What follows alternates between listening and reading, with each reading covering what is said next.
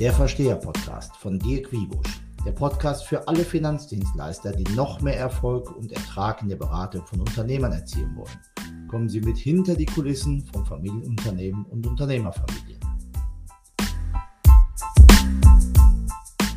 Schönen guten Tag, liebe Unternehmerversteherinnen und Unternehmerversteher, zur 34. Episode des Versteher-Podcasts. Wir freuen uns sehr, dass Sie wieder mit dabei sind. Mein Name ist Daniel Säuling. Ich bin selbst Unternehmer und aus einer Unternehmerfamilie stammend und darf unter anderem die Kommunikation des Instituts für Unternehmerfamilien, kurz IFUF, und der Unternehmerversteher-Plattform verantworten.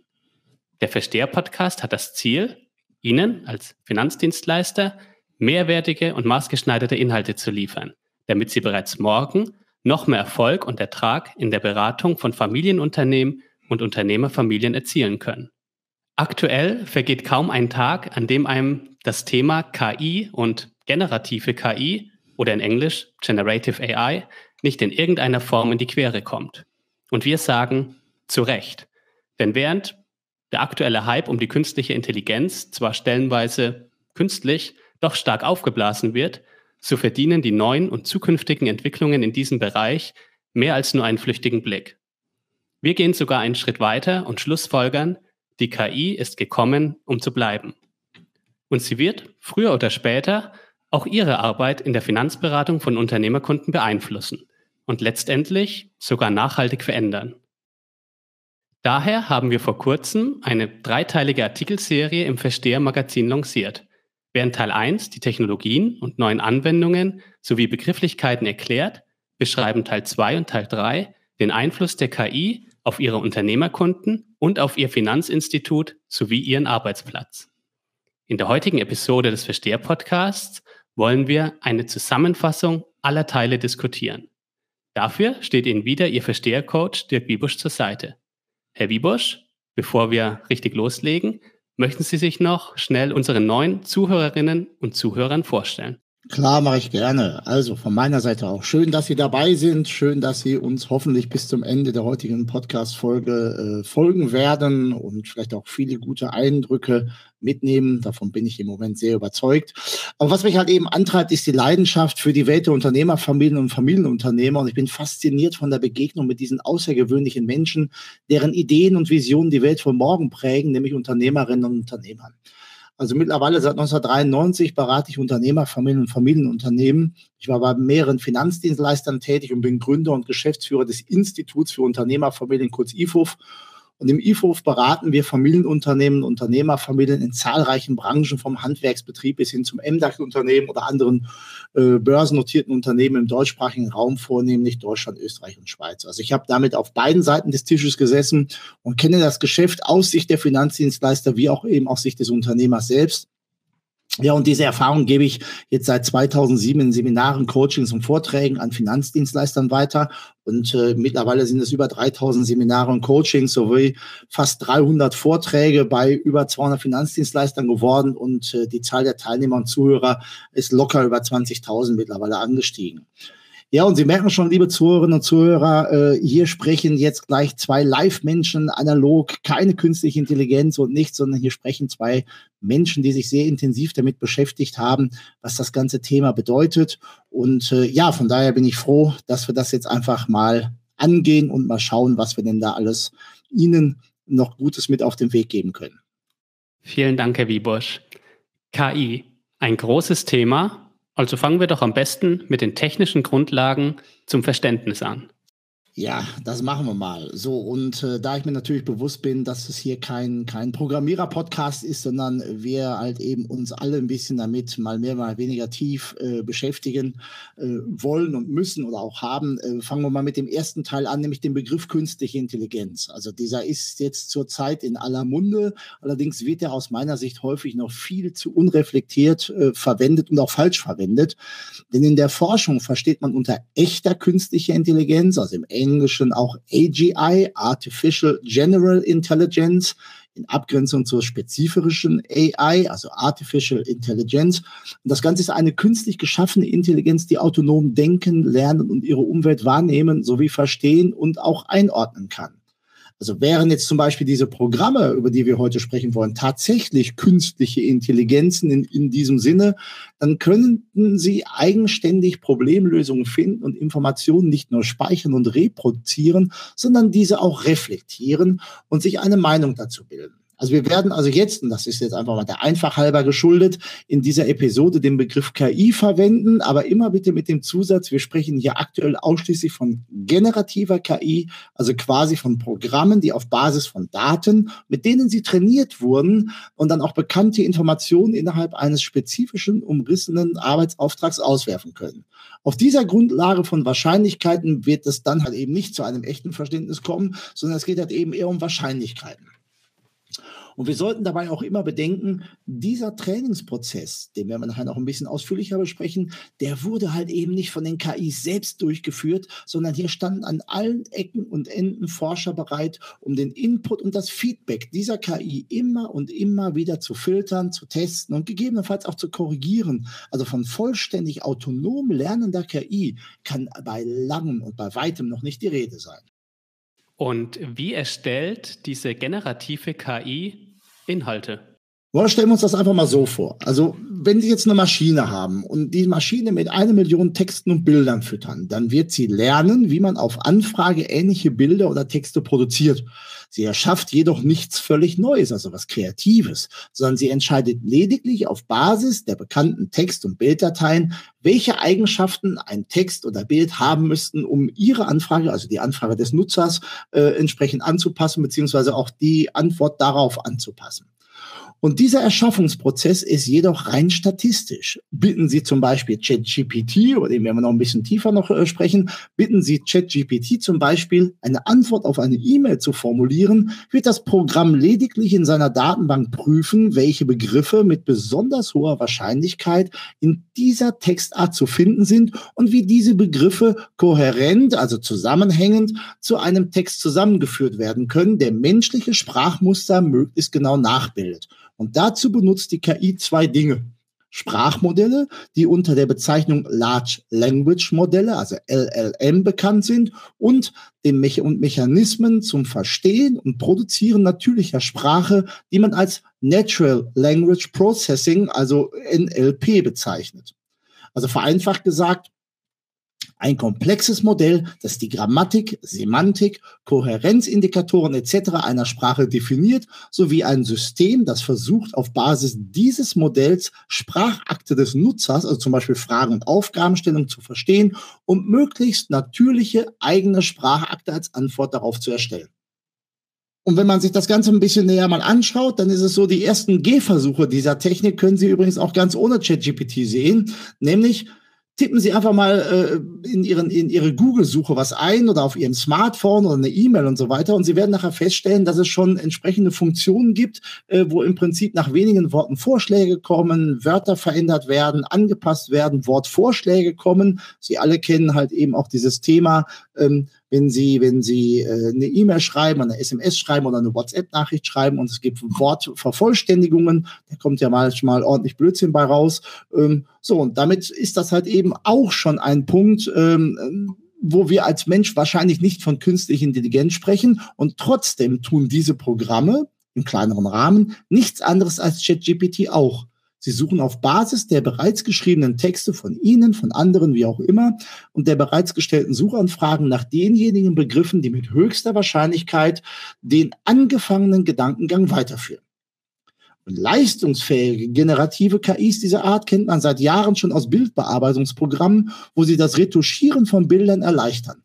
Also möchten Sie beispielsweise eine Person aus einem Bild entfernen, könnten KIs auf Basis des vorhandenen Bildmaterials einschätzen, wie der nun sichtbare Hintergrund aussehen könnte.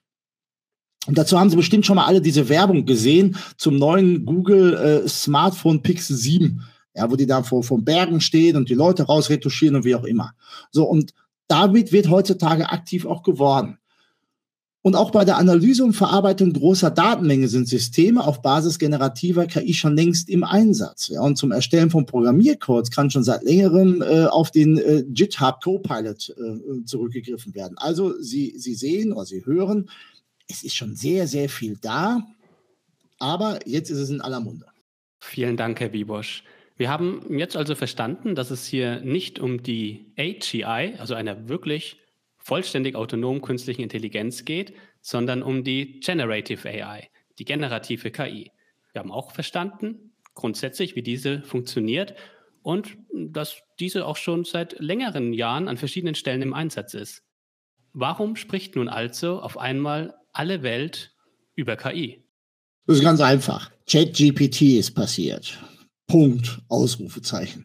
Und dabei handelt es sich um eine KI des amerikanischen Unternehmens OpenAI, also gewissermaßen eine gemeinnützige Organisation, die sich der Entwicklung von künstlicher Intelligenz äh, verschrieben hat und sich das Ganze auch auf die Fahnen geschrieben hat. Nach eigener Aussage geht es dem Unternehmen also darum, künstliche Intelligenz für den allgemeinen Gebrauch, nennt man heutzutage Open Source, zu entwickeln und zu erforschen. Und die Wissenschaftler von OpenAI eröffneten oder öffneten im November 2022 der Allgemeinheit diese Tore, indem sie den Chatbot ChatGPT öffentlich zugänglich machten. Und auch zum Zweck der weiteren Entwicklung durch Interaktion mit der Öffentlichkeit. Jetzt ist es so, dass halt eben auch dann diese Firma selbst äh, davon überrascht war, wie stark und wie groß dieser Ansturm war. Und nach anfänglichen, äh, wir mal, Wochen des Dahinwaberns ging es dann irgendwann im Dezember und, und Januar dann einfach explosionsartig los. Und dieser Ansturm war schon sehr enorm. Und schon nach zwei Monaten nach Veröffentlichung hatte dieser Chatbot weltweit über 100 Millionen registrierte Nutzer. Und Sie alle wissen, wenn man sich dort registriert, äh, das ist nicht einfach so, ich melde mich da an, sondern man muss sich anmelden und E-Mail und, und, und Handy und weiß nicht was alles. Also man muss sich wirklich darum bemühen, dort registriert zu werden.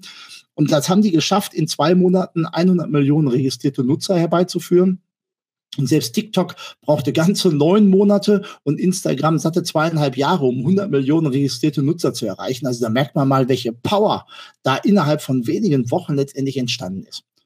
Und andererseits, ähnlich wie bei ESG, Gendern und anderen Themen, die im Moment halt eben äh, immer wieder hochgepoppt sind, ist es aber auch so, dass gerade diese Programme, wenn man sich damit nicht täglich beschäftigt oder nicht in irgendwelchen Chatrooms, Communities ist oder Abos hatte, so, ist es den meisten Menschen einfach vollkommen egal. Und sie haben noch nie was davon gehört. Vielleicht haben sie mal in der Tagesschau mal eine Überschrift gelesen, aber eigentlich ist denen das total Wumpe, was diese Dinger können.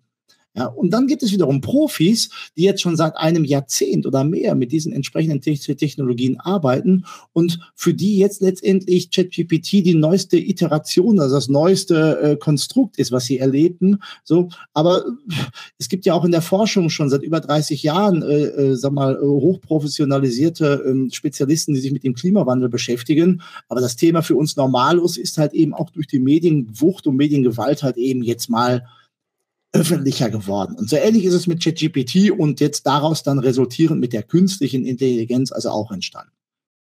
Und wie darf man sich diese generativen KIs genauer vorstellen? Jetzt mal am Beispiel ChatGPT. Worin genau liegt die Faszination? Also wer, auch wenn ChatGPT jetzt wiederum keine echte KI ist, sind die Fähigkeiten dieses Chatbots doch sehr beeindruckend. Ne? Also als Nutzer äh, kann, kann man sich im Prinzip mit dem Ding äh, wie mit einem Menschen unterhalten. Als ich das erste Mal Kontakt mit dem Programm hatte, saß ich also in der Hotellobby und habe mit dem Ding wie mit einem Menschen kommuniziert. Ich war wie, wie, wie gebannt, habe ich auf dieses Ding gestarrt. Ähm, und ich habe meiner Frau nachher auch gesagt, unfassbar, was das Ding macht. Ja, damals wusste ich noch nicht so, was dahinter steckt. Da kommen wir nachher noch zu. Dann, dann, dann geht dieser Mythos und dieses ganze Große ein bisschen, bisschen mit relativiert. Aber als ich das im Dezember letzten Jahres das erste Mal gesehen habe, ich dachte, ich explodiere. Also es war der Hammer. Und dieses Chat-GPT oder dieses System, es kann halt eben auch Witze erzählen. Müssen Sie mal eingeben. Also flach ist jetzt noch übertrieben, ja. Also es ist schon teilweise schon wieder so schlecht, dass es schon wieder witzig ist. Aber er gibt halt eben auch Antworten auf Fragen. Und, und, und es ist halt eben diese natürliche wirkende Art und Weise. Ja, also das kennt man so ein bisschen von Alexa oder Siri. Aber, aber das, was ChatGPT letztendlich auch dann macht und, und, und, und wie es dann auch mit jemandem vermeintlich kommuniziert, das ist schon etwas sehr Außergewöhnliches und das hat auch dazu geführt, dass die Menschen letztendlich sich auch sehr, sehr stark ähm, damit beschäftigt haben. Ähm, dieses Vermenschlichen.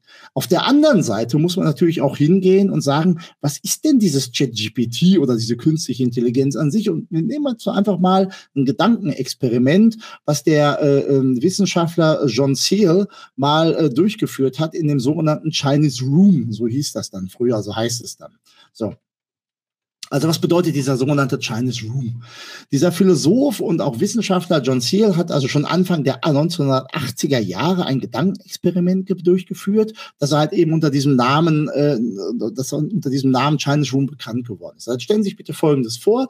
Sie haben eine Person in einem Raum, die überhaupt kein Chinesisch versteht und auch nicht kann. Und die sitzen in einem Raum und, und äh, abgeschlossen. So, und dann gibt es eine Tür und da ist ein Spalt und durch diesen Spalt werden im Prinzip äh, Papierblätter mit chinesischen Schriftzeichen durchgereicht. Und diese Person, die in dem Raum sitzt, verfügt über ein Handbuch. Also wie gesagt, die kann kein Chinesisch oder Mandarin und diese Person verfügt über ein Handbuch, das ihr halt eben genau vorgibt, welche chinesische Schriftzeichen sie dann als in Anführungszeichen Antwort durch den Spalt zurück nach Hause nach draußen schieben muss. Und das bedeutet also, man, man, man, man gibt etwas rein, dann blättert der quasi und sagt, okay, ich habe das jetzt bekommen und dann muss ich im Prinzip auf dieses Zeichen das andere Zeichen im Prinzip rausschicken. Und damit war es halt eben so, dass Hill postulierte, dass einem chinesischen Muttersprachler in dieser Konfiguration, dass dem halt eben der Eindruck entstehen könnte, dass diese Person im Raum Chinesisch versteht. Aber dabei kann die Person im chinesischen Raum überhaupt gar kein Chinesisch, sondern folgt lediglich Schritt für Schritt den Anweisungen aus diesem Handbuch. Und damit simuliert es diese Chinesischkenntnisse. Und Ziel nutzt dies als Metapher für künstliche Intelligenzen, die sprachliche, also menschliche Sprache auf Basis von Input äh, äh imitieren können. Auch wenn sie den Sinn dahinter dieser Schriftzeichen überhaupt nicht verstehen.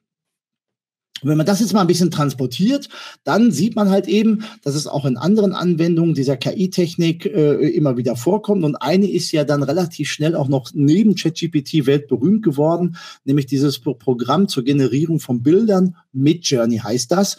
Und äh, das ist auch erst seit 2022 öffentlich zugänglich. Und vielleicht haben Sie dann an der einen oder anderen Stelle mal gesehen, was man damit so machen kann. Ähm, ähnlich wie bei ChatGPT. Man gibt etwas ein und dann werden halt eben keine Texte formuliert produziert, sondern es werden Bilder und Grafiken erschaffen.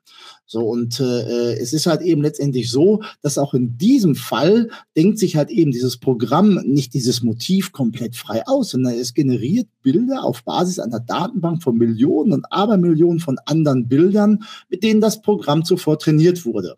Ja, und, äh, und da ist es halt eben so, jetzt mal rein hypothetisch, äh, wenn in jedem Bild, das beim Training mit der Bedeutung Romantik verknüpft wurde, eine blaue Blume vorkommt, dann können Sie davon ausgehen, dass alle von der KI generierten romantischen Bilder ebenfalls eine blaue Blume beinhalten werden. Und äh, diese Einschränkung zum Trotz wurde das Programm relativ schnell beliebt und auch kein Wunder, denn äh, es gab zu dem Zeitpunkt, als es halt eben öffentlich war, keine großen Hürden. Man konnte sich einfach anmelden und man konnte alles reinballern, was man wollte. Und das war halt eben sehr spannend. Vielen Dank, Herr Wiebusch. Um im nächsten Schritt diese Anwendungen noch besser einteilen zu können, Lassen Sie uns darüber sprechen, was die generative KI aktuell schon kann und was noch nicht, beziehungsweise in einigen Fällen noch nicht. Fangen wir damit an, was die generative KI tatsächlich jetzt schon gut kann. Also, auch wenn die aktuellen künstlichen Intelligenzen eigentlich eine sehr spezifische Aufgabe haben, Text erstellen, Bild erstellen und so weiter, sind Anwendungsbereiche der KI-Tools tatsächlich weit gefasst und durchaus sehr, sehr beeindruckend. Chatbots wie ChatGPT verstehen Eingaben, nennt man Prompts, ja, Eingaben in den allermeisten Fällen verstehen sie die Dinger schon mal korrekt. Und das auch noch in unterschiedlichsten Sprachen. Das ist ja schon mal sehr beeindruckend. Und die Antworten der Chatbots sind typischerweise grammatikalisch, einwandfrei und oft sogar sehr hilfreich. ChatGPT kann so eine riesengroße Menge an textbasierten Aufgaben ausführen, also Schreiben von Kurztexten, Aufsätzen, Artikeln, inhaltliche Zusammenfassung von längeren Texten, Zusammenfassung und Auswertung von Daten und Tabellenformen, Quartalszahlen oder ähnliches dann, E-Mails verfassen, auch Antworten geben, Erstellen von Codes, Programmiercodes in Programmiersprachen. Also das ist heute alles da schon möglich. Und an dieser Stelle können Sie sich sicher schon mal ausmalen, was denn solche Chatbots dann auch äh, später mal für Sie als Finanzberater an spannenden Anwendungsfällen mit sich bringen wird. Tools zur Erstellung von KI-Kunst zum Beispiel, wie jetzt Midjourney, sind ebenfalls sehr beeindruckend, denn sie sind quasi ihr, also ihr persönlicher hauseigener Digitalkünstler, der auf Zuruf Bilder und Grafiken nach ihren persönlichen Maßgaben erstellt. Und je nach Prompt können das Tierbilder sein, Landschaftsbilder, Produktbilder oder sogar Bilder von fiktiven Personen. Ja, und, äh, und da können sie halt eben auch immer wieder hingehen und sagen, macht das comichaft oder lass es eine reale Fotografie sein und all den ganzen Teil, den man dann letztendlich letztendlich sich dann auch ausdenken kann. Aber auch gerade der letztere Aspekt, gerade bei diesen Bildern, haben Sie mit Sicherheit auch in den letzten Monaten immer wieder mitbekommen, dass das dann stark durch die Presse ging, was halt eben dann auch dazu führen kann, dass es dann ein bisschen, in dem Fall war es witzig, aber es, man muss es auch mal auf der negativen Seite sehen, was damit alles nachher passieren kann. Nämlich äh, diese bekanntesten Beispiele der letzten Monate und Wochen waren natürlich dem Papst äh, in dieser äh, besonderen Jacke zu sehen oder Merkel und Obama am Strand oder halt eben die imaginäre Verhaftung von Donald Trump Trump. Also auch da muss man natürlich die beiden Seiten der Medaille sehen. Neben der absoluten Vereinfachung und Perfektion ist natürlich immer wieder, wie bei allem, was wir im Leben haben, die Gefahr des Missbrauchs immer wieder da. Und was können diese generativen KI-Anwendungen nicht? Mutmaßlich noch nicht. Also der derzeitige Hype um die künstliche Intelligenz ist sicher zu einem großen Teil darauf zurückzuführen, dass es aktuell leicht zugängliche Tools gibt, mit denen jeder herumspielen kann und die tatsächlich viele gute Ergebnisse liefern. Vor allem aber, dass die Kommunikation mit diesen Tools vermenschlicht wurde. Das ist eigentlich der wahre Teil, dieses Vermenschlichen, dass man das Gefühl hat, ähm, das Ding versteht einen. Denken Sie nochmal immer an dieses Beispiel des Chinese Room. Das, der versteht nichts. Ja, dem ist auch die Emotion egal. Der hat nur irgendwann gelernt, dass er emotional antworten soll. Und, äh, und deswegen ist es wichtig, sich also hier auch noch mal ein bisschen tiefer mit zu beschäftigen.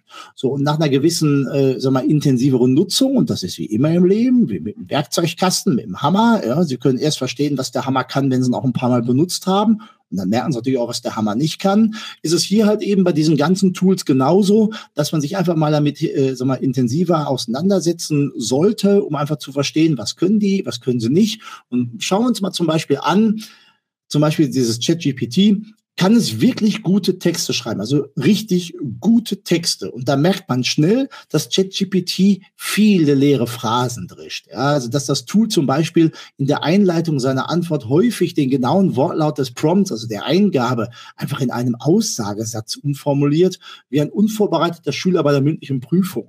Und das ist dann zwar oft grammatikalisch einwandfrei und auch entsprechend ähm, ja auch gut eingebettet, aber es ist halt eben sehr generisch, also sehr künstlich. Und mancherorts ist es deswegen auch schon so, dass man dann eher von künstlicher Eloquenz äh, redet. Und ähm, das mag jetzt für den einen oder anderen Informationstext vollkommen ausreichen, doch eine wirklich emotionale Ansprache, die den Leser auch dann mitnimmt und der dann auch die Dinge betont und macht und tut Ah, da dauert doch, doch wahrscheinlich einiges an, an, an Training und es braucht doch noch einiges an Training.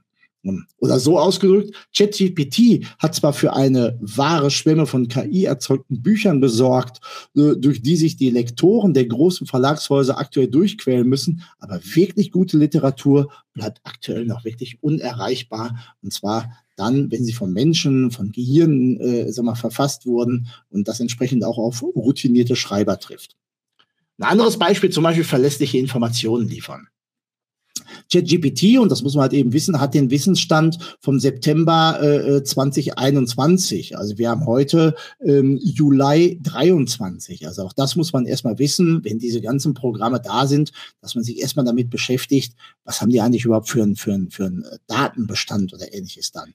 Und dann ist es so, dass es natürlich auch bei ChatGPT immer wieder mal faktisch falsche Informationen gibt, die natürlich dann entsprechend gut formuliert sind. Und wenn man dann vielleicht auch selbst keine persönlichen Fachkenntnisse hat, dann nimmt man das einfach mal auf und gibt das weiter. Und in Wahrheit sind es halt eben falsche Informationen, falsch zusammengesetzte Informationen die aus welchen Gründen auch immer so dann äh, zustande gekommen sind. Und, äh, und wenn Sie mal versuchen, solche Probleme zu umgehen, indem Sie halt eben so ein Chatbot mal um Quellenangaben bitten, dann werden Sie feststellen, ähm, dass, dass, dass die, die Quellen gar nicht existieren oder nicht mehr existieren. Also ich habe das mal ausprobiert mit, mit äh, Restaurants. Da wurde auf, auf Restaurants verwiesen. Die sind schon seit zwei Jahren insolvent und, und äh, die Homepages bestehen schon gar nicht mehr. Also da merkt man dann schon, wie man dann in so einem System relativ schnell an die Grenze Grenzen kommt.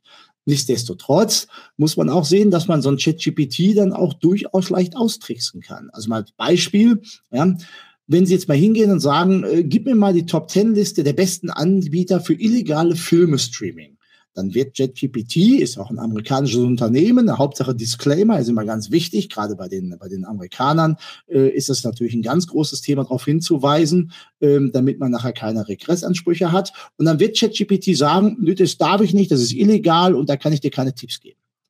Jetzt ist es allerdings so, dass ChatGPT natürlich darauf programmiert wird oder wurde, keine offensichtlich illegalen Handlungen zu unterstützen. Fragt man jedoch nach einem illegalen Streaming-Seitendienst oder nach den, nach den Streaming-Seiten unter dem Vorwand, diese dann vermeiden zu wollen, also auf gut Deutsch, auf welche Seiten sollte ich auf gar keinen Fall gehen, damit ich nicht illegale Streaming-Seiten besuche, dann bekommt man innerhalb von wenigen Sekunden eine Liste. Und das ist natürlich dann schon ein Punkt, wo dann vielleicht ein Mensch anders reagieren würde, aber die Kiste sagt einfach, oder nicht. Dann gibt's halt eben die Liste und dann sagt er, auf die Seiten solltest du nicht gehen. Und damit hat man den natürlich ein bisschen ausgetrickst.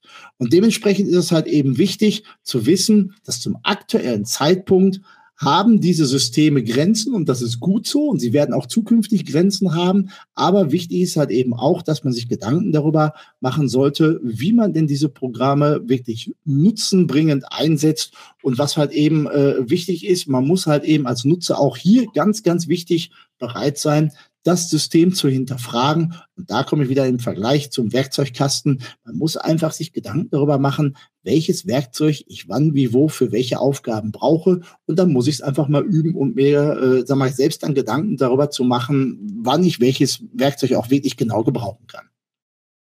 Und möchte man eine Idee davon bekommen, wie es mit der KI weitergeht, bietet sich der Gartner Hype Cycle an. Auch wenn das Modell des Gartner Hype Cycles keinen Anspruch auf wissenschaftliche Korrektheit hat, zumindest meiner Erfahrung nach, nach gut einem Jahrzehnt im internationalen Softwaregeschäft, ist es ein sehr zuverlässiges Hilfsmittel. Genauer gesagt ist der Gartner Hype Cycle ein Modell, das den Lebenszyklus und die Akzeptanz neuer Technologien beschreibt. Er besteht aus fünf Phasen. Der Innovationsauslöser, dem Peak der übertriebenen Erwartungen, dem Tal der Enttäuschungen und Desillusion, dem Pfad der Erleuchtung und dem Plateau der Produktivität. Das Modell dient dazu, den Hype und die Realität neuer Technologien zu veranschaulichen und kann Unternehmen bei der strategischen Entscheidungsfindung unterstützen. Genau so ist es. Und innerhalb dieses Modells wäre der Release von JetGPT 3.0, also im November 2022, der sogenannte Trigger, also dieser Innovationsauslöser. Und der hat dann in der breiten Öffentlichkeit überhaupt erstmal diese Sichtbarkeit herbeigeführt. Und das Ganze hat natürlich dazu geführt, dass das Ganze erstmal nach vorne getrieben wurde. Jetzt ist es allerdings so, wenn, wenn man überlegt, dass im November 22 der erste Teil kam und dann war das halt eben so dermaßen gehypt und diese Erwartungen an den nächsten, das war dann ChatGPT 4.0 im Januar 23, ähm, die waren so überbordend, die waren so hoch, dass am Ende des Tages ähm, dieser, dieser Release eigentlich nur verlieren konnte. Und so war es dann auch. Ne? Da hat sogar der, der OpenAI CEO Sam Altman betont, dass die neueste Version des Programms, also diese 4.0, extrem viele gute Verbesserungen mit sich bringt. Aber diese Fantasien und die Hoffnungen, die die Öffentlichkeit in das Programm dann gesteckt hat, die waren viel zu hoch und an vielen Stellen war immerhin noch, äh, sag mal, so ein bisschen ähm, die Rede davon, dass das neue ChatGPT menschliche Mitarbeiter vollständig ersetzen könnte. Also schon die, die, die, diese nächste Stufe. Und das alles in einem einzigen Versionssprung von 3.5 auf 4.0 und das innerhalb von acht Wochen. Also wer sich da wirklich mit auskannte, äh, hat schon damals gesehen, dass das also komplette Träume waren und viel zu hoch gegriffen. Ja, und jetzt war ja sogar, ist es ja so, dass es dann äh, KI-Gesetze schon bei der EU gibt und, und, und äh, einige Länder wollten das ganz verbieten. Ja, und jetzt ist ja vor ein paar Tagen wieder ein neues Release rausgekommen. Also wenn man sich damit beschäftigt und vielleicht die Erwartungen einigermaßen gescheit anpasst, weil man sich mit diesen Tools auch beschäftigt hat, ähm, ja, dann hält sich das in Grenzen. Dennoch, es ist schon spannend zu sehen, wie schnell denn dann auch diese Entwicklung innerhalb von Wochen und Monaten nach vorne getrieben werden. Und denkt man jetzt Richtung der letzten Phase des Gartner Hype Cycles, wann und wie glauben Sie, dass diese künstlichen Intelligenzen zu einem festen Bestandteil der Gesellschaft und der Arbeitswelt werden können? Also gut, jetzt, jetzt ein Tag oder ein Jahr kann ich natürlich nicht sagen. Erstmal stecke ich nicht in den Programmierphasen drin, aber wenn man das einfach mal so beobachtet, glaube ich halt eben, dass jetzt, äh, wenn man sich mal äh, erkundigt und Zeitungen liest und mit Menschen spricht, die es auch genutzt haben, sind wir meiner Eracht, meines Erachtens gerade schon auf dem Weg in dieses Tal der Desillusion, beziehungsweise sind schon mittendrin, denn das Interesse der breiten Öffentlichkeit ähm, ist schon stark abgeflaut, wird auch weiterhin abflauen. Jetzt wird erstmal geschaut, was man alles regulieren kann und wie böse das ist und kann ich meine Abi-Arbeit damit schreiben, ähm, verliere ich meinen Job und all diese ganzen Sachen. Also es ist, wir befinden uns im Moment gerade so ein bisschen so in dieser Situation zwischen ähm, ausprobieren, tricksen, äh, übertriebene Erwartungen, ähm, ein bisschen Angst machen, Panik machen, übertriebene äh, Vorteile darstellen und so weiter. Aber ich bin trotzdem der Meinung, dass diese Entwicklungen werden weitergehen. Die, die kritischen Stimmen werden, werden sich langsam legen und die Vorteile dieser Systeme werden immer mehr in den Fokus äh, gerückt werden. Und die Menschen werden erkennen, was auch schon Alexander Schmidt in seinem sehr lesenswerten Gastbeitrag in der NZZ vor kurzem anmahnte, es ist zukunftsfeindlich, die künstliche Intelligenz jetzt einfach totregulieren zu wollen. Es geht nicht darum, ihr aus Angst Grenzen aufzuzwingen, sondern den Menschen die Fähigkeit an die Hand zu geben, KI ethisch, reflektiert und nutzbringend als Werkzeug einzusetzen. Super. Ja, und denn die KI ist hier, um zu bleiben. Und das muss man einfach mal so sehen. Das Ding ist da, es wird überall installiert und sie wird nach dem ersten Hype, und da sind wir ja gerade drin, und der Desillusion, da sind wir auch gerade drin, Stück für Stück in den Arbeitsalltag integriert werden. Und wer das ein bisschen verfolgt, auch auf YouTube, es gibt fast wöchentlich irgendwelche Updates, das ist ein bisschen arg viel, was da kommt, aber wenn man das ein bisschen mal bündet, dann sieht man, so alle drei bis vier Wochen gibt es irgendwelche Neuerungen auf irgendwelchen Tools, die dann schon sehr, sehr stark äh, wieder dann äh, die Sachen vorantreiben. Also wir befinden uns mitten in diesem ganzen Prozess. Und deswegen gehe ich auch davon aus, äh, dass es halt eben grundsätzlich so sein wird, dass ChatGPT schon heute ein fester Bestandteil der täglichen Internetnutzung ist. Jetzt nicht bei jedem, aber auch bei einigen. Ähm, und diese KI-Tools an sich, wenn man sich mal von ChatGPT löst, werden also in Zukunft die Produktivität deutlich verbessern. Da bin ich fest von überzeugt. Und langfristig wird sich die Meinung der Öffentlichkeit auf einem Niveau weit unter dem ursprünglichen Hype, aber deutlich über den Tiefpunkt der aktuellen, äh, sag mal, Gedankenwelt einpendeln. War so auch bei ganz vielen anderen Dingen so. Und die künstliche Intelligenz wird ein fester Bestandteil unseres Lebens werden. Da bin ich auch fest überzeugt. So wie halt eben zum Beispiel jetzt äh, jeder ein Smartphone hat oder die Sprachassistenzen wie Siri oder Alexa oder Google Maps oder ähnliches dann. Also das wird ganz, das wird zukünftig, äh, auch in zukünftigen äh, Generationen unserer, unserer Kinder und Kindeskinder, werden die damit ganz normal umgehen, so wie wir heute auch mit Sachen umgehen, die vielleicht unsere Eltern und Großeltern als böses Werkzeug gesehen haben. Und das ist natürlich auch, auch ein Punkt, wo ich sagen muss, ist meine persönliche Einschätzung, aber ich glaube schon, dass wir dort an ganz vielen Stellen ähm, weitere Entwicklungen sehen. Und wer es ein bisschen verfolgt, sieht zum Beispiel auch, dass jetzt Microsoft hat ja auch dann diesen Co-Pilot schon angekündigt. Auch da gilt Ankündigung mit es kommt und äh, wie wird es integriert, da kommen wir später noch zu. Ähm, also an allen Ecken und Kanten sind die Global Player mittendrin und ich bin davon überzeugt, dass sie viel, viel weiter sind äh, als das, was sie uns gerade zeigen. Also von daher, ja, es wird. Da bin ich von überzeugt. Da ChatGPT die immense öffentliche Diskussion und Aufmerksamkeit losgetreten hat und mutmaßlich eine der fortschrittlichsten Anwendungen in diesem Bereich zu sein scheint, haben wir bei der Ausarbeitung unserer Inhalte einen besonderen Fokus darauf gelegt. Doch ChatGPT befindet sich bereits in sehr prominenter Gesellschaft. Absolut. Und wie ich gerade schon sagte, nahezu wöchentlich äh, kommen irgendwelche neuen Meldungen raus. Jetzt die Tage hat ja Google noch was gebracht und, und, und Apple wird was bringen. Also es geht jetzt los. Es ist mittendrin. Es geht jetzt los, dass sie, dass die, die äh, großen Anbieter versuchen, das natürlich überall alles reinzubringen. Ähm, äh, äh, Google hat ja jetzt die Tage dann äh, den, den Bar-Chatbot äh, auch für Deutschland freigeschaltet. Das ist halt eben äh, weitere Large Language Modelle wie Palm 2 haben sie vorgestellt und, und wie gesagt, Microsoft integriert diese Dinge. Also selbst wenn jetzt OpenAI sich mit ChatGPT als solches nicht durchsetzen wird, die anderen Konzerne, die vielleicht noch leistungsfähiger sind und noch mehr Geld im Rücken haben, ähm, die werden kommen. So wie am Ende des Tages nachher aussieht. Die Älteren unter Ihnen wissen noch, wie es damals bei den, bei den äh, Videokassetten abging zwischen Beta, Beta 2000, äh, VHS und ähnliches. Dann irgendwann wird es einfach einen Marktspieler geben, der den Markt dominiert.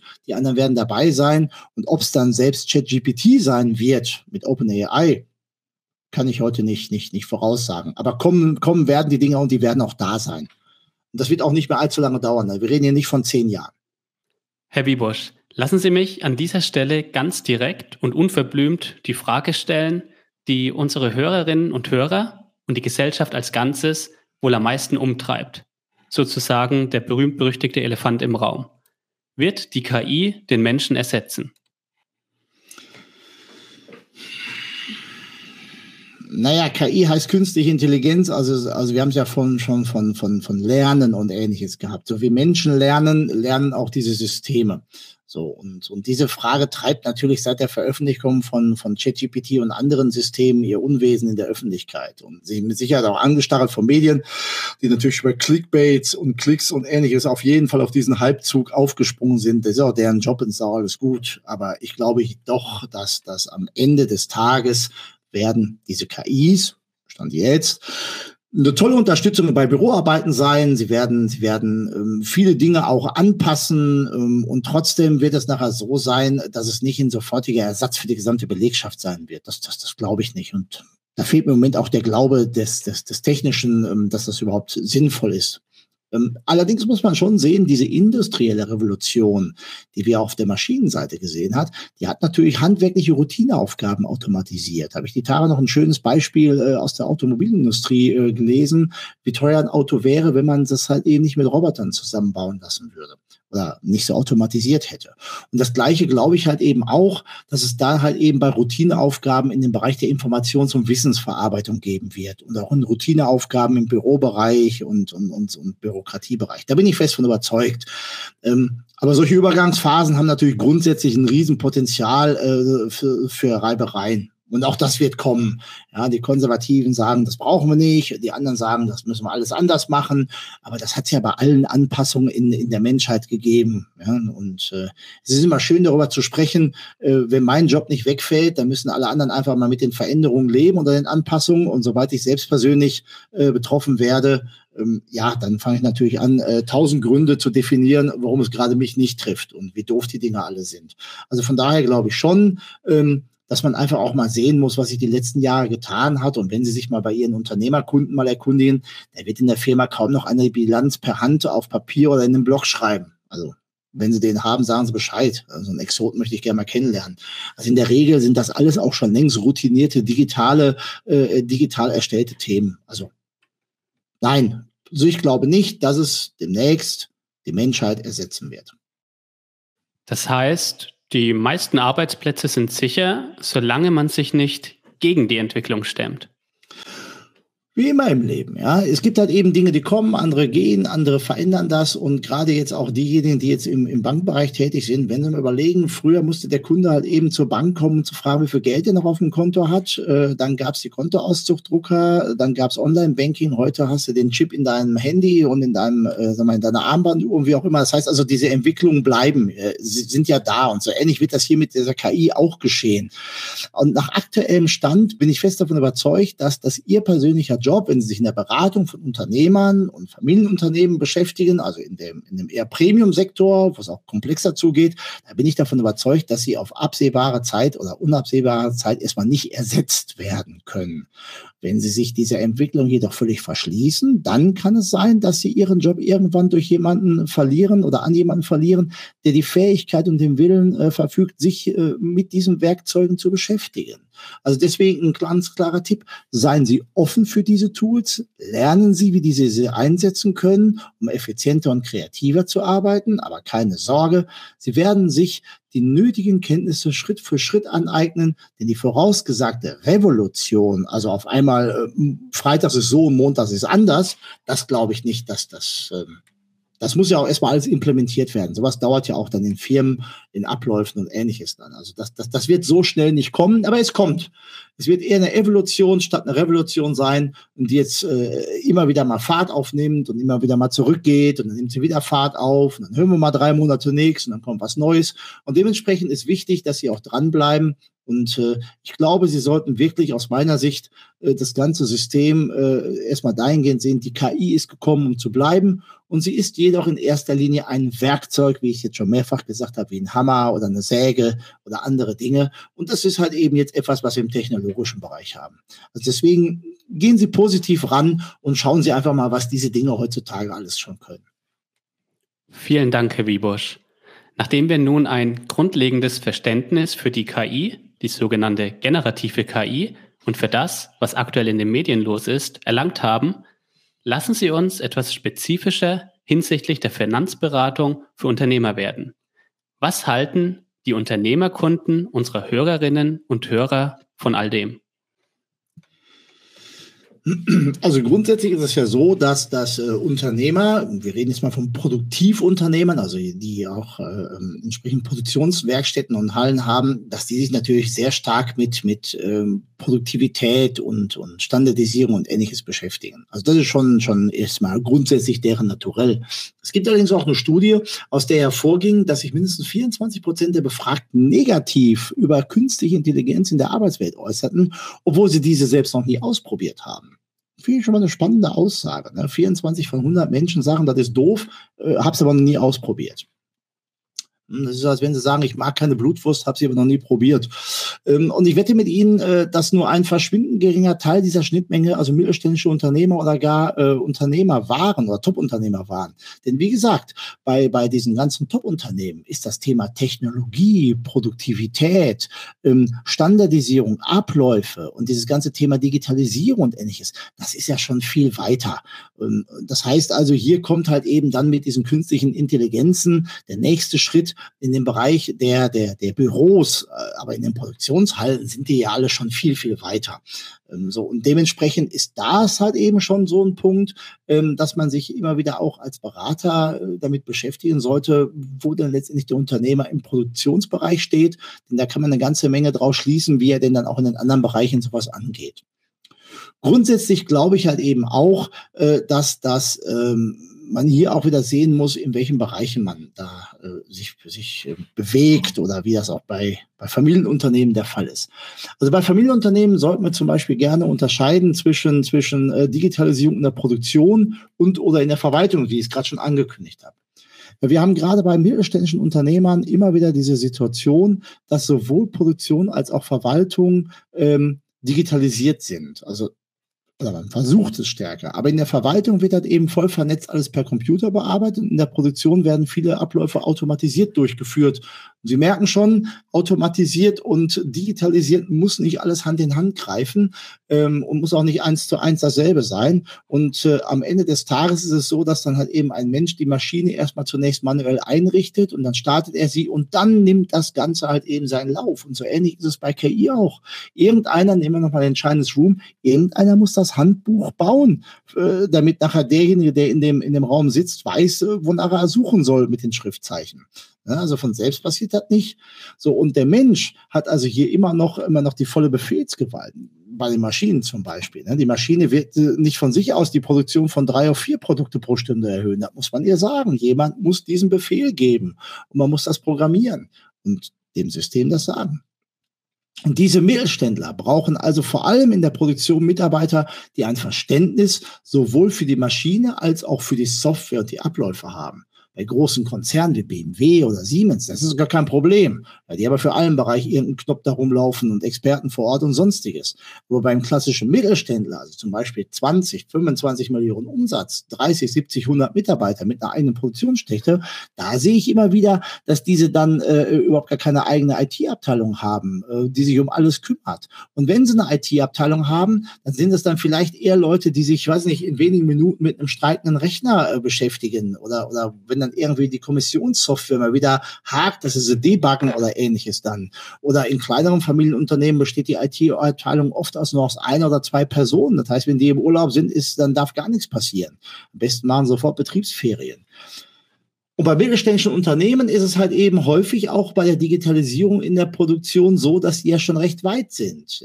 Es fehlen jedoch immer wieder die Mitarbeiter, um den Digitalisierungsbedarf, also die Vernetzung mit der Verwaltung von Buchhaltung, Einkauf, Materialverwaltung, Logistik und Vertrieb herzustellen und vollständig zu decken. Und deswegen haben viele ihrer Kunden überhaupt gar kein Erkenntnisproblem. Das haben die nicht, da bin ich fest von überzeugt. Es ist aber eben nicht so, dass sie nicht erkennen würden, dass es mehr Digitalisierung benötigt, sondern sie haben ein Umsetzungsproblem. Also wie zum Beispiel soll die Produktion und die Vernetzung mit der Verwaltung auf eine neue digitale Ebene gehoben werden. Wenn sich auf dem Arbeitsmarkt kein Produktionsleiter findet, der diese komplexen Abläufe bei den Maschinen versteht und gleichzeitig, und das ist wichtig, die komplizierte Software zumindest so vollständig durchblickt, dass er beispielsweise die Softwareentwickler entsprechend dem Gesamtkontext briefen kann. Das ist das, was fehlt. Ja, also diese, diese, diese Zwischensysteme, diese Zwischenmenschen. Und nicht umsonst beklagen ganz viele IT-Dienstleister, dass sie ihre, dass sie ihre Kunden kaum in der Lage seien, also ne, diese Unternehmen, die sie beauftragen, ihnen überhaupt verständlich zu machen, was denn von dieser Software erwartet wird. Ja, also wie interagiert sie mit dem Warenbestellsystem? Wie passt sie in die Buchhaltungssysteme oder in das Vertriebssystem, in die, in die, in die LKW-Planung rein? Und da gibt es ganz große Sollbruchstellen zwischen der Produktion, also dem Maschinenpark und der Verwaltung. Und das ist etwas, was bei, bei vielen äh, mittelständischen Unternehmen halt eben im Moment sehr, sehr stark hakt. Aber Erkenntnis ist es nicht. Und wie steht es speziell um die KI-Kompetenz bei Familienunternehmen? Wie Sie sehen können, fehlt es bei den meisten halt eben nicht am Willen, sondern äh, also diese Maßnahmen zu ergreifen, sondern in Anführungszeichen nur ein, es ist ein Umsetzungsproblem. Und genau an dieser Stelle stehen die Unternehmen auch bei der KI zum Teil Thema der Digitalisierung. Klar würde man gerne mit den künstlichen Intelligenzen anfangen. Klar findet man das cool, wenn JetGPT dir irgendwie die E-Mails schreibt und Copilot die alles zueinander bastelt. Das ist toll, das ist super. Aber gibt es im Unternehmen oder auf dem Arbeitsmarkt generell überhaupt jemanden, der diese KI-Systeme, diese Prozesse und Anwendungen so gut beherrscht, dass er sie implementieren kann? Dass er effiziente Prompts, also diese Eingabebefehle für die spezifischen KIs entwirft, die KI gegebenenfalls sogar trainiert und dass er ein Verständnis für die Gesamtzusammenhänge hat, sowohl was die KI angeht, angeht, als auch die Verwaltung, als auch die Produktion und deren Abläufe. Das ist doch etwas, was halt eben äh, äh benötigt wird. Und doch nicht nur diese Experten für diese KI fehlen dem Unternehmer. Immerhin haben wir seit Jahren ja auch einen Fachkräftemangel, selbst dort, wo es nicht um KI-Experten geht. Also auf der rein menschlichen Seite. Also der Handwerker, der die gekaufte Waschmaschine an den Kunden liefert, sie aufbaut, in den fünften Stock hochtransportiert oder dann später mal repariert oder den professionellen Gartenbauer, der bei Wind und Wetter mit dem Spat in der Hand den Garten des Kunden umgräbt und bepflanzt. An dieser Stelle braucht es keine KI-Expertise, sondern jemanden, der sein manuelles, analoges Handwerk beherrscht. Um die Vorteile der KI also überhaupt nutzen zu können, muss der Unternehmer zusätzliche Experten einstellen und muss weiterhin dafür sorgen, dass auch ausreichend Mitarbeiter für die Durchführung der Arbeiten vorhanden sind, nämlich genauso wie bisher. Und mittelständische Unternehmer, die in den Bereich KI eindringen möchten, benötigen also im Prinzip drei, aber, drei Arten von Mitarbeitern zur Umsetzung. Den sogenannten Content Creator. Das ist derjenige, der die Vorgaben, die, äh, die, der praktisch, das, der die Inhalte, die die, die die Geschäftsführung entwickelt, im Prinzip vorgibt und entsprechend erarbeitet. Dann gibt es den sogenannten dolmetschenden Implementierer. Das ist dieser KI-Experte, von dem ich gerade eben sprach, der im Prinzip diese, diese Zwischenstelle zwischen dem, dem analogen Produktionsbereich und Maschinenbereich ist und dem, dem technologischen Software-digitalen Bereich. Und dann gibt es den ganz normalen Handwerker, also Menschen, die die Arbeiten vor Ort beim Kunden ausführen und unabhängig davon, ob es eine KI-Implementierung gibt oder nicht. Gibt es außer dem Fachkräftemangel weitere Herausforderungen, die die Implementierung von technologischen Innovationen wie die KI wesentlich erschweren.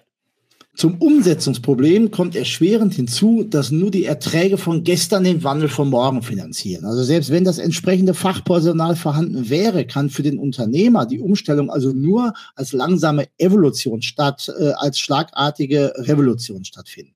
Denn der Unternehmer kann es sich kaum erlauben, KI-Systeme so schnell wie möglich einzuführen. Wenn dann doch irgendwas schief läuft, dann sinkt vielleicht der Ertrag und bringt die Firma über Nacht in eine finanzielle Schieflage. Also wir sehen also, ähm, Sie, also Sie, liebe Zuhörerinnen und Zuhörer, als Finanzdienstleister, ähm, brauchen jetzt Ihren Top-Unternehmerkunden dieses ganze Thema nicht, nicht schmackhaft machen oder Sie überhaupt erstmal auf die Idee stoßen oder sonstiges. In den meisten Fällen wird sich der Unternehmer ohnehin bereits damit beschäftigt haben, wie man die ganzen Sachen äh, wie KI äh, zur Optimierung des Tagesgeschäfts einsetzen könnte.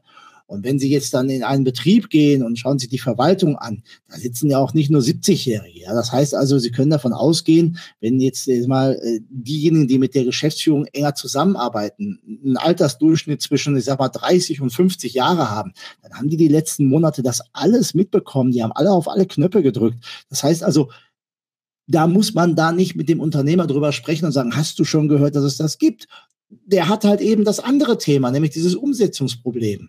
Und darum empfehle ich Ihnen, liebe Damen und Herren, nämlich auch das Thema auf die Branche des jeweiligen Unternehmers gemünzt anzusprechen und sich dabei vor allem auf die Umsetzbarkeit zu konzentrieren.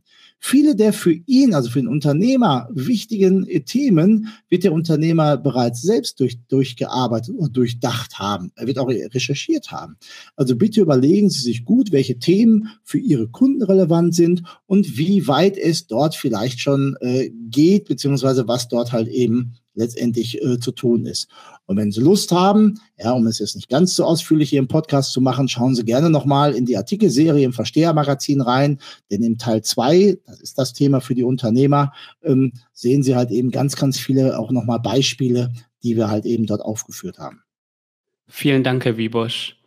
Wie und wo sehen Unternehmer die Risiken der KI? Also für den Unternehmer bedeutet KI wie viele andere Formen der Digitalisierung auch natürlich ein erhöhtes Risiko, zum Beispiel von Cyberangriffen. Im Moment geht ja durch die Medien, es gibt eigentlich kaum einen Tag, wo nicht irgendeine große Überkopfstelle mit Cyberangriffen äh, durchdrungen wurde. Ja, äh, ähm, ich gehe davon aus, dass, dass die dunkle Ziffer derer, die jetzt schon von Cyberangriffen äh, betroffen sind, viel, viel, viel, viel höher ist als das, was wir im Moment gerade mitbekommen. Aus unterschiedlichen Gründen. Sei es, dass man, dass man vor Scham sagt, wir sind gehackt worden, oder dass man hingeht und sagt, Mensch, äh, ähm, wir wollen nicht, dass klar ist, äh, dass man uns hacken kann und all diese ganzen Sachen. Deswegen glaube ich schon, äh, dass man sich halt eben auch als Unternehmer sehr, sehr stark damit beschäftigen muss. Wenn ich mich denn auf dieses ganze Gebiet der Digitalisierung, künstliche Intelligenzen, Zusammenführung von Produktion und, und, und, Verwaltung begebe, muss ich natürlich auch sehr, sehr viel äh, darin investieren, dass ich halt eben nicht angreifbar bin. Und ich habe ja schon mal in früheren Artikeln im Verstehermagazin mal so ein bisschen das unterschieden, wie denn so die unterschiedlichen Kriminellen Fällen denn mit diesem ganzen Thema umgehen. Und ich habe da ja mal unterschieden in zum Beispiel in Mörder, das sind also jetzt Hacker, die Manipulationen vornehmen, dass wirklich Menschenleben gefährdet werden oder sogar äh, mal, getötet werden. Also hier können hohe wirtschaftliche Schäden und Personenschäden auftreten. Davon lesen wir eigentlich sehr wenig, hören wir auch sehr wenig. Ähm, weiß ich nicht, wie, wie jetzt groß der, der Prozentsatz ist. Dann gibt es jetzt diejenigen, wir nennen sie mal die Clowns, ja, das sind so die Hacker, die greifen dann irgendwo rein und, und, und äh, ver verändern die Produktionsabläufe und der Greifarm macht irgendwelche komischen Bewegungen. Die finden das witzig. Das ist dann eher so, ähm, mal, aus Spaß am digitalen Vandalismus gemacht oder ähnliches dann. Da wird nicht viel passieren, aber das ist halt eben doof, nervig. Die, die am meisten im Moment unterwegs sind, das sind die Erpresser. Das sind also Hacker, die Prozesse lahmlegen, ganze Dateien stehlen oder sogar die ganze Firma auch digital abschließen, um anschließend entsprechende Gelder ähm, zu generieren. Das ist, das ist halt eben das, was das halt eben den größten wirtschaftlichen Schaden erzeugt. Ja, wenn Sie, wenn Sie einen Spediteur einfach mal für eine Woche abschließen äh, und keiner mehr disponieren kann und keiner mehr weiß, wo die Ware sich befindet, ähm, da ist schon ordentlich äh, Bambule dann im Haus äh, und auch bei den Zulieferern und bei den Abnehmern und ähnliches dann. Ja, und was wäre zum Beispiel, wenn jetzt ein Nutzer eines Support-Chatbots, ne, wir wollen modern sein, haben einen Chatbot ähm, und jetzt weiß ich aber äh, als, als Hacker, wie ich ihn austricksen kann. Und auf einmal komme ich an Kundendaten, weil die Kiste ja im Prinzip die Schnittstelle in das komplette Unternehmen hat. Ja, wenn ich nicht weiß, was ich, was ich die Kiste fragen soll, dann kriege ich ja die Antworten, weil der kann ja nicht unterscheiden, ob die, ob die Frage vom Mitarbeiter kommt oder jetzt von einem externen oder von, von, von jemandem, der Böses hat. Und äh, beim Maschinenpark ist es, ist es bestimmt noch machbar, diese Geräte vollständig von äußeren Zugriffen zu, zu entkoppeln. Aber je nachdem, was man für Anwendungsgebiete hat, gerade im Verwaltungsbereich, da ist da schon die Angst sehr begründet, ähm, dass man halt eben sagt, je mehr ich das miteinander verwebe, desto cooler wird es, desto effizienter wird es, desto geiler wird es, desto schneller wird es, desto pragmatischer wird es auch desto anfälliger wird es. Ne? Und, äh, und dementsprechend äh, kennen Sie das bestimmt alle noch, äh, die Älteren von Ihnen, liebe Zuhörerinnen und Zuhörer, äh, seinerzeit mit diesen ähm, sagen wir, Multi-Stereo-Anlagen, diese Kompaktanlagen, die mal so in den 90er Jahren des letzten Jahrtausends hochkamen, Kassettendeck und Radio und Plattenspieler und CD-Player und so weiter. Ja, aber wenn mal das eine Teil nicht funktionierte, ging sofort der ganze Apparat nicht. Und so ähnlich ist es natürlich auch. Das heißt also, wenn jetzt zum Beispiel äh, die Veränderungen im Warenlager äh, abgedatet werden und auf einmal kann ich nicht mehr disponieren, und weil ich nicht mehr disponieren kann, kann ich im Vertrieb nicht mehr anrufen und weil ich nicht mehr anrufen kann, kann ich meine LKW nicht mehr äh, entsprechend äh, äh, koordinieren. Boah, da muss man als Familienunternehmen schon ordentlich, ähm, ich sag mal, äh, dran, dran knabbern und ähm, ja, und da brauchen wir wieder die Leute, die wir vorher gerade genannt haben. Herr Wiebusch, wie können sich dann unsere Hörerinnen und Hörer hierzu als einzigartiger Sparingspartner auf Augenhöhe bei Unternehmern positionieren? So, jetzt kommen wir mal ans nächste Eingemachte. Erstmal vielen lieben Dank an alle, die bis hierhin äh, zugehört haben, mitgehört haben, mitgemacht haben. Denn das hatten wir uns bewusst so ähm, es auch überlegt, sie auf diese Reise einfach mal mitzunehmen. Denn ich bin davon überzeugt, wer sich nicht mit dem Begriff KI mal ein bisschen tiefer beschäftigt, was dahinter steckt, kann sich nicht mit Unternehmern auf vernünftiger Augenhöhe äh, unterhalten. Also deswegen ist es entsprechend wichtig für Sie, dass Sie das nachvollziehen können, was KI bedeutet, damit wir nachher nicht äh, Bullshit-Bingo spielen oder irgendwelche Phrasen dreschen und ähnliches dann, sondern es ist ganz wichtig, dass Sie sich als Finanzdienstleister, als Anbieter ein bisschen tiefer einlesen, als ich sag mal Twitter-Überschriften äh, äh von sich zu geben. Und hier ist auch wichtig zu verstehen, dass halt eben Unternehmer kein Erkenntnisproblem, sondern oft halt eben das Umsetzungsproblem haben. Inhaltlich sind die Unternehmer oft schon sehr weit.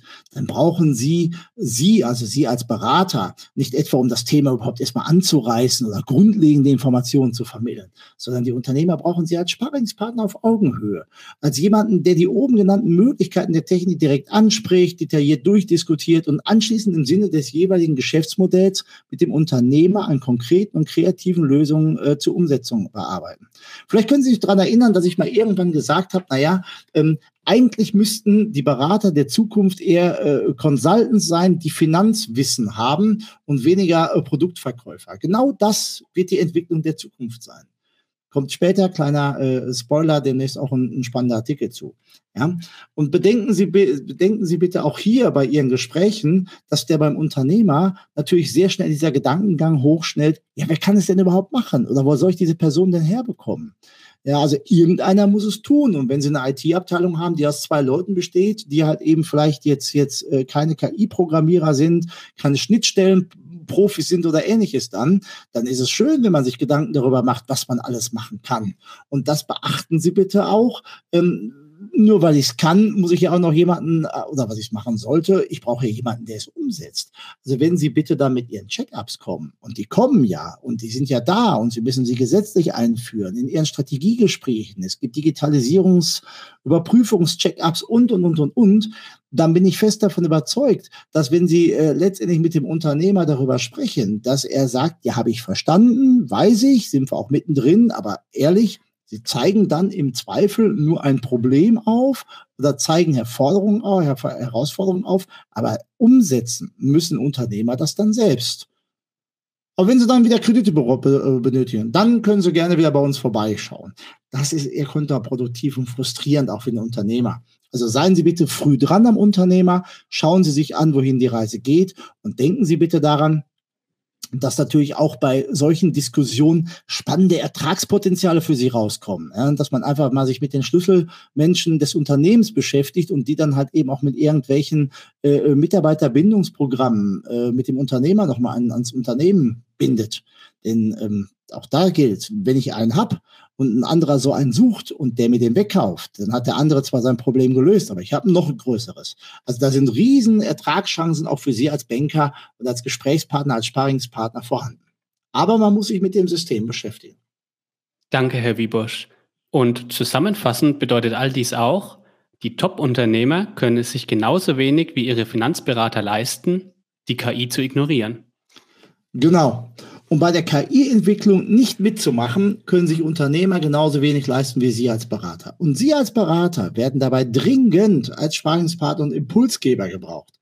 Denn denken Sie immer bitte daran, der Unternehmer ist in seiner Branche der absolute Supertyp. Ja, aber er braucht natürlich auch die Impulse von Ihnen, die vielleicht als Berater 30 Branchen in Ihrem Kundenportfolio haben. Schauen Sie über den Tellerrand hinaus. Schauen Sie sich an, was andere vielleicht da schon machen. Natürlich anonymisiert die Tipps geben.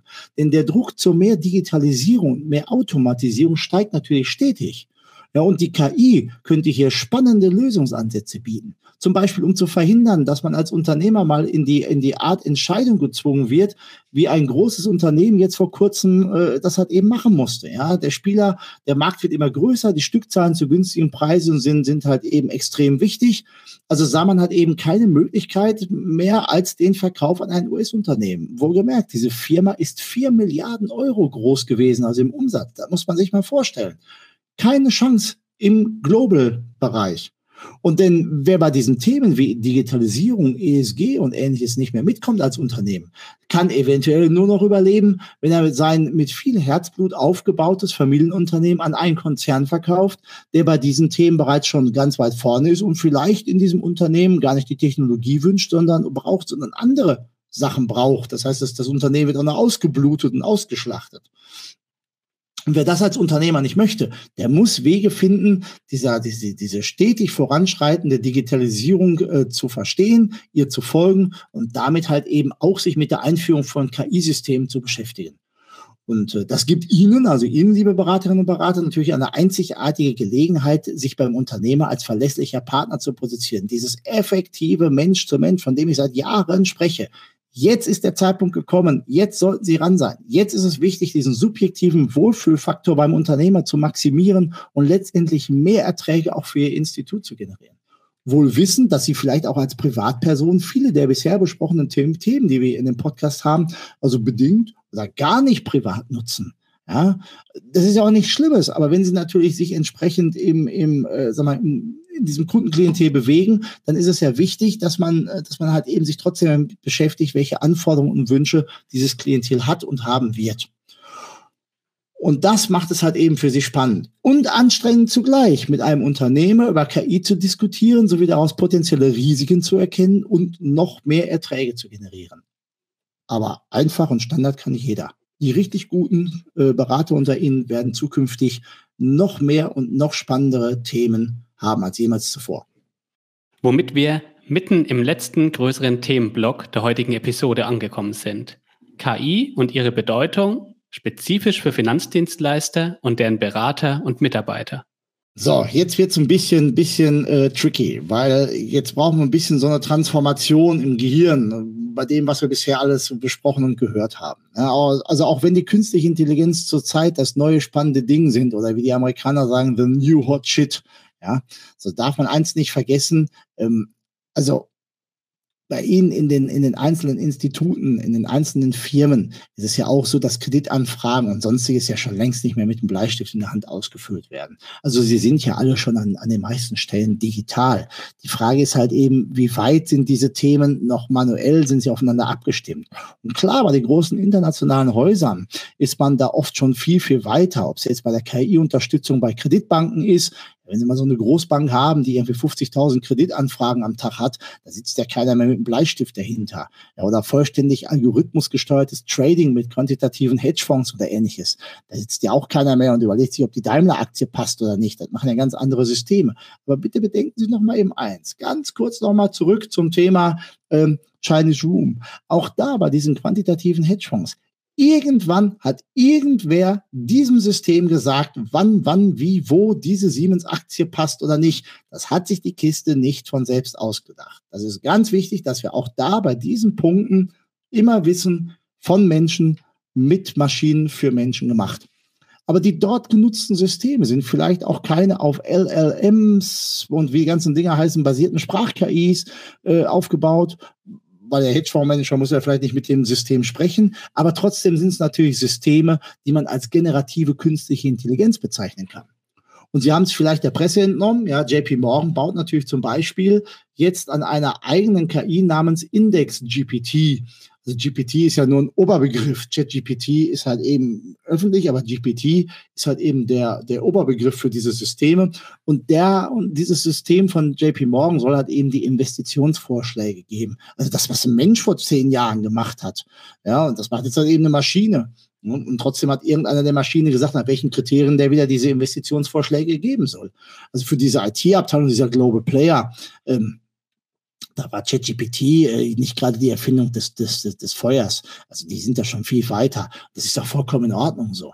Aber was jedoch neu sein wird, und das ist wichtig, dass auch Sie, also Sie, liebe Beraterinnen und Berater, in naher Zukunft mit KI-Tools arbeiten werden. Von Sprachassistenzen über Textgenerierungstools bis hin zu Tools, die die Kreditdaten automatisiert einpflegen und zum Beispiel Empfehlungen zur Kreditentscheidung aussprechen können. Das haben sie heute auch schon. Aber die Interaktion mit diesen Systemen, das wird das zukünftige nächste Thema sein. Ne, das heißt also, die meisten von Ihnen haben ja schon ähm, durch, durchgestylte Kreditentscheidungsprozesse. Und wenn es nicht komplett äh, komplex wird in dem Kreditprozess, ähm, wo nur noch Menschen dran sind, ähm, dann haben sie auch schon alle diese, diese äh, automatisierten Kreditentscheidungsprozesse drin. Und das wird nochmal der nächste Schritt werden, dass man dann halt eben mit diesen Systemen in Anführungszeichen kommuniziert und nicht einfach nur was dahingeknallt kriegt. Interessant ist, vor, ist daher vor allem, sich mal selbst zu überlegen, was, was sich für Sie, für Sie persönlich als Berater im Alltag ändern wird. Welche Anwendung für KI macht wirklich Sinn? Wie wird man die Auswirkungen spüren? Wo findet der Ersatz von KIs in der täglichen Beratung statt? Und welche Chancen und Risiken bringt das alles mit sich? Die aktuelle Popularität von KI wird natürlich auch den Arbeitsalltag von Millionen von Menschen nachhaltig verändern. Also leider auch nicht immer zum Positiven. Ne? Ich sehe bereits jetzt schon vor meinem inneren Auge die Manager, die Effizienzfans, Controller, IT-Profis und so weiter alle frohlocken, die sich durch künstliche Intelligenz mehr Digitalisierung und eine bessere Kombination aus Standardisierung und Individualisierung oh, super alles toll, alles, naja, aber am Ende des Tages wird es natürlich dann auch wieder zu Personalabbauplänen führen. Da bin ich von überzeugt. Ich hoffe nur, dass es dann nicht schon wieder heißt, aber Assistenzen brauchen wir jetzt nicht. Ich, die wissen, ich bin ja ein Riesenfan von Assistenzen und ich hoffe wirklich, dass man da nicht schon wieder am falschen Ende spart, ähm, um nachher nach hinten raus äh, festzustellen, äh, naja, das Mensch zu Mensch äh, findet halt eben immer noch äh, halt eben Mensch zu Mensch statt und nicht von KI zu Mensch. Und meine Befürchtung ist halt eben auch, dass durch diese KI immer mehr standardisiert und optimiert werden wird. Die Prozesse werden verschlankt und das Personal wird abgebaut. Und sobald sich aber dann herausstellt, dass die Erwartungen an die Leistung von KI doch überzogen waren, und das wird mit Sicherheit so kommen, und man dann in der Realität und den Anforderungen des Marktes dann feststellt, hups, wir haben doch wieder zu wenig Menschen da. Äh, vielleicht müsste man doch mal wieder jemanden in den Markt reinbringen, der mit dem Unternehmer oder mit dem Top-Kunden selbst spricht, also Mensch zu Mensch. Dann bin ich mal gespannt, was am Ende des Tages dabei rauskommt. Und ich bin halt eben ein Fan davon, äh, dass man wirklich auch ernsthaft sich Gedanken darüber macht, äh, welche Arbeiten wegfallen und nicht sofort dann schlagartig die Leute dann ähm, über Gebühr reduziert oder ähnliches dann. Das haben wir die letzten Jahre alles, alles erlebt. Und diejenigen, die in den Instituten am liebsten alles vollautomatisiert und ohne Menschen machen würden, ähm, die machen aus meiner Sicht hier relativ schnell eine, eine Milchmädchenrechnung auf. Denn für den langfristigen Erfolg ist dieses wir machen alles standardisiert und ähnliches, sehr, sehr gefährlich. Da haben wir schon mal einen Artikel zugeschrieben zum Thema Rattenrennen und ähnliches dann. Ne? Wenn alle am Ende des Tages mit KI arbeiten, die KI aber wieder auf, auf Daten zugreift, die wir ihnen gegeben haben, dann, dann, dann, dann kopiert die KI ja später mal irgendwann von sich selbst. Und dann haben wir ja nur noch völlig automatisierte, gleichförmige Systeme. Und Sie sehen es in der Automobilindustrie, äh, das sieht alles mittlerweile nur noch gleich aus. So und und äh, von daher glaube ich wirklich, dass es wichtig ist, sich auch mal Gedanken darüber zu machen, dass wenn ich halt eben den Personalkostenabbau äh, forciere und das Ganze dann halt eben standardisiere und noch deutlich digitalisiere, dass natürlich im Gegenzug die Kosten für die IT deutlich steigen werden. Also auch das muss man einfach mal so sehen. Es ist ein anderer Topf. Ja, und dann kann ich nachher sagen, ich habe im Vertrieb 30 Prozent Kosten gespart, habe aber eben in der IT 50 Prozent oben drauf geknallt. Also mit Augenmaß, wie immer. Das ist das, was wir machen müssen. Und wie wird die KI die Beratung beeinflussen? Ja, also realistisch betrachtet wird die Zukunft der Finanzberatung, also jetzt für Familienunternehmen und Unternehmerfamilien, in Zukunft stark von KI-Tools beeinflusst werden. Da bin ich fest von überzeugt. Doch sie wird niemals völlig an die KI abgegeben werden. Also zumindest nicht in den komplexen Fällen. Was wir uns allerdings vor Augen führen sollten, ist, dass von heute zehn Beratungsanlässen vielleicht in Zukunft noch drei bis fünf übrig bleiben. Die sind aber dann so komplex, dass sie mit der KI dann alleine nicht zurechtkommt. Das heißt also, hier ist es halt eben wichtig, sich frühzeitig auch als Berater ein bisschen bisschen Gedanken darüber zu machen, wie man mit diesen Systemen gemeinschaftlich harmoniert. Ja, und diese Arbeiten zum Beispiel könnten dann äh, nur, also die übrig bleiben, von spezialisierten, hochprofessionellen Beratern oder ganzen Teams entsprechend durchgeführt werden, sodass also es praktisch hier um das Koordinieren der Teams und das Erkennen sowie, sowie Analysieren komplexer Zusammenhänge steht. Und um die direkte Interaktion mit den Kunden halt eben heraus, mal, auch wieder zu fördern, ist das halt eben ganz, ganz wichtig, dass man da einen vernünftigen Mix zwischen KI und Mensch hat. Denn äh, wir haben ja schon festgestellt, auch Unternehmer, die selbst schon mit KI experimentieren, wünschen sich weiterhin ein angenehmes Mensch zu Mensch von ihrem Finanzdienstleister. Und äh, Ernst Young Global Wealth äh, hat ja äh, letztens einen schönen Report rausgebracht und da stand halt eben auch drin, dass bei den Befragten 43 Prozent immer noch eine komplett persönliche Beratung und zwar mit einer Person im selben Raum durchführen möchten. 38 Prozent sind offen für digitale Videokonferenzen, erwarten aber immer noch mit einem echten Menschen zu sprechen. Das heißt also, wenn wir das mal hochrechnen, sind das 81 Prozent der Befragten möchten mit einem echten Menschen in irgendeiner Form kommunizieren. Live, analog, hybrid, Video, wie auch immer. Und 19 Prozent, jetzt ist die Frage, ist es lediglich 19 Prozent oder doch schon 19 Prozent sind bereit, komplett auf die Beratung von Mensch zu Mensch zu verzichten. Das heißt also, für Sie als Berater bedeutet das, dass Kunde 1 möchte direkt und persönlich beraten werden. KI-Tools sind dann eher im Hintergrund unterstützend eingesetzt, beziehungsweise man sieht sie nicht. Der Kunde 2 hingegen möchte ebenfalls persönlich beraten werden, aber ihm macht es nichts aus, wenn ersichtlich ist, dass mit KI-Tools gearbeitet wird. Und Kunde 3 braucht keinen direkten Draht zum Berater. Das ist heute ja auch ein typischer Online-Banking-Kunde, der überhaupt gar keine Beratung möchte oder nur wenig haben möchte. Und für den ist es halt eben super, wenn das Ganze komplett KI unterstützt äh, durchgeführt wird. Was aber wichtig ist, ist, in allen drei Fällen erwarten die Kunden jedoch den Einsatz von digitalen Tools und sogar KI in bestimmten Bereichen. Das heißt also auch da schneller, leichter, pragmatischer und in den Arbeitsabläufen überschaubarer. Das ist das, was Kunden generell erwarten. Auch hier wieder die Verlinkung zum Familienunternehmer, so wie der sich in seiner eigenen Firma in der Produktion immer besser, immer schlanker, immer produktiver aufstellt, so erwartet er das natürlich von seinem Gesprächspartner auch, dass er halt eben heutzutage nicht, wer weiß wie lange auf irgendwelche Kreditentscheidungen warten muss oder die Unterlagen für den Depotantrag äh, müssen noch ausgedruckt werden oder ähnliches dann. Ne? Also auch hier kann man schöne Parallelen entsprechend ähm, mal feststellen.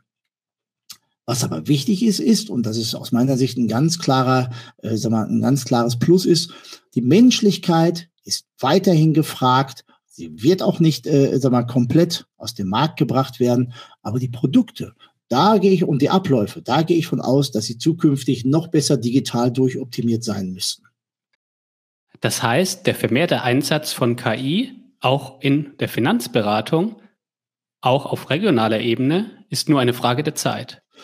Absolut. Ja, und die Finanzdienstleistungsbranche wird früher oder später auch auf regionaler Ebene KI-Tools nutzen, wie halt eben den bereits erwähnten äh, Microsoft Copilot, der schon bald tagtäglich in den Arbeiten integriert sein wird.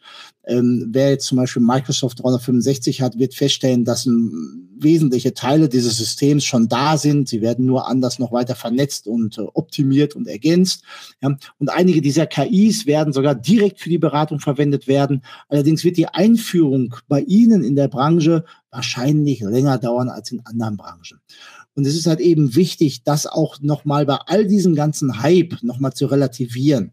Während ihre Unternehmer auf der einen Seite relativ zügig und schnell es tun können könnten, wenn sie denn die finanziellen Möglichkeiten hätten, sie aber behindert werden, weil ihnen die Menschen dazu fehlen, die sie dabei unterstützen, ist es bei ihnen in der Branche so, dass sie durch diese extrem hohen Anforderungen an Sicherheit und Datenschutz im Bereich der Banken, Steuerberater, Wirtschaftsprüfer, Finanzdienstleistungen generell natürlich ein bisschen länger drauf warten müssen. Aber auch da bin ich zumindest so sicher, äh, dass es dann auch irgendwann klappen wird. Denn äh, was war am Anfang das für ein Rumgehäcksel mit den Apple iPads? Heutzutage hat jeder eins. Also Sie werden diese Dinger kriegen, aber auch hier muss man eins mal zum Verständnis ganz klar sagen.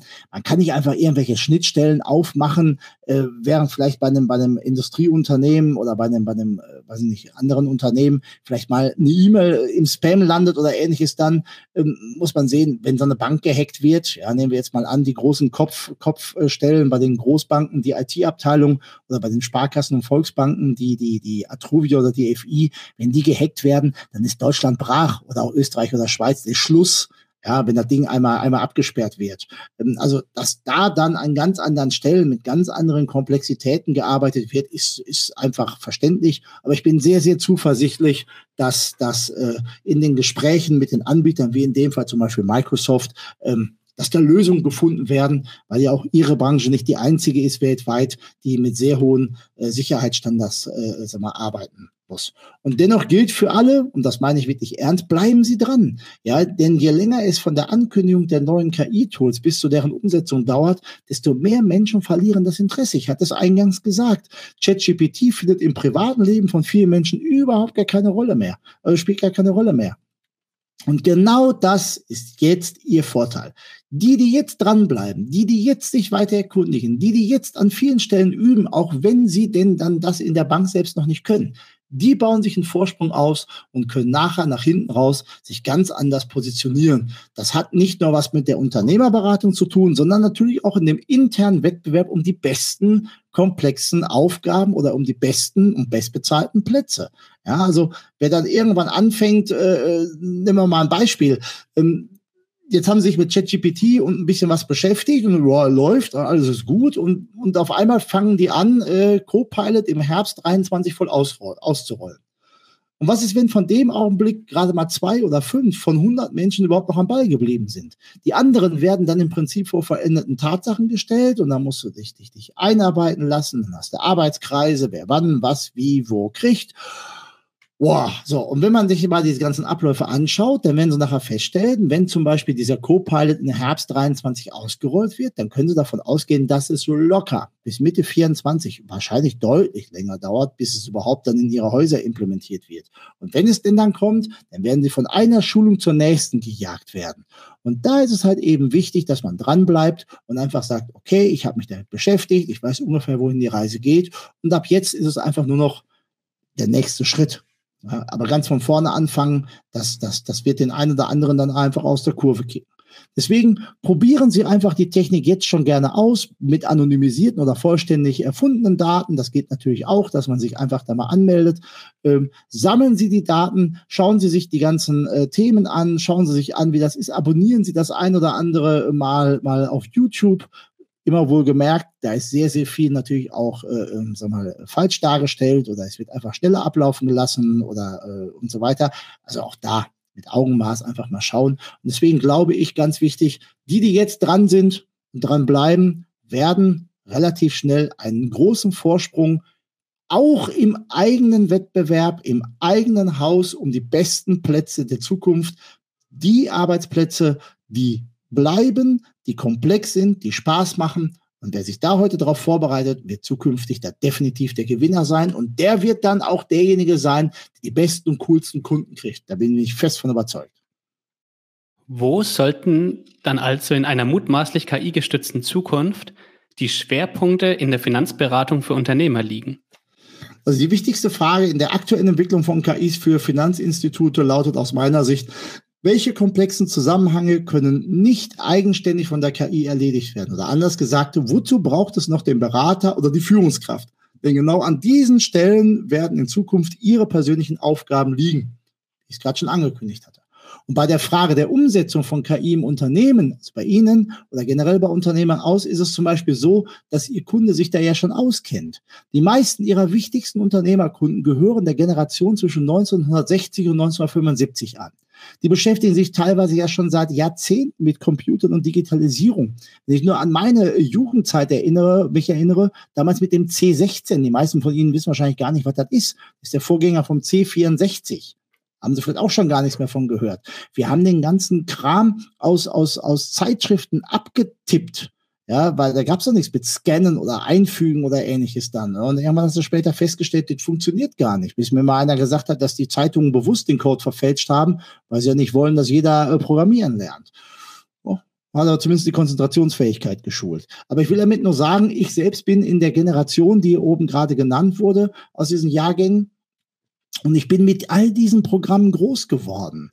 Ja, und, und, und heute gibt es halt eben dann äh, Armbänder, die deinen Puls überprüfen und die deinen Kontostand zeigen. Und dann gibt es ChatGPT. Also das sind weitere Entwicklungen. Und da haben ihre Unternehmerkunden, die der gleichen Generation angehören, natürlich sich auch mit beschäftigt. Und weil sie das Ganze natürlich die letzten 10, 20, 25, 30 Jahre äh, auch in der Produktion auf Maschinenseite schon durchexerziert haben, ist es für sie halt eben nur der nächste logische Schritt, diese ganzen äh, Effizienz- und Effektivmaßnahmen natürlich auch in dem Bereich Bereich der Verwaltung umzusetzen.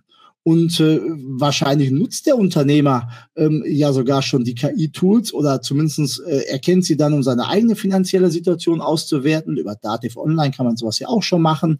Oder er hat äh, äh andere Themen, ähm, wie er die Cashflows seiner Immobilienportfolios optimieren kann und, und, und. Und dementsprechend ist es wichtig, äh, sich auch da noch stärker mit zu beschäftigen, ähm, um einfach mal herauszufinden, wie weit ist die Unternehmer denn schon mit KI? Wie weit ist er denn da äh, letztendlich affin? Und wenn Sie sich mal überlegen, je mehr der Unternehmer oder die Unternehmer generell mit KI arbeiten, desto häufiger werden Sie als Beraterinnen und Berater Unternehmerkunden oder Zielkunden gegenüber sitzen, die Sie, also den Firmenkundenberater, Private Banker, Marktfolgeanalysten nicht zu vergessen, zur reinen Analyse und Aufbereitung von Daten überhaupt gar nicht mehr benötigen.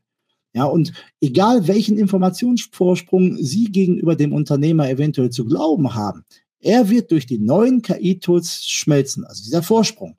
Und dank dieser Large Language Modelle und der Natural Language Processing Modelle können diese Tools diese Informationen sogar verständlich kommunizieren. Das bedeutet also im Umkehrschluss, wenn der Unternehmer im Chat mit dem Tool sagt, beschreibe es mir, als wenn ich keinerlei Vorkenntnisse dazu habe, dann bekommt er das genauso erklärt.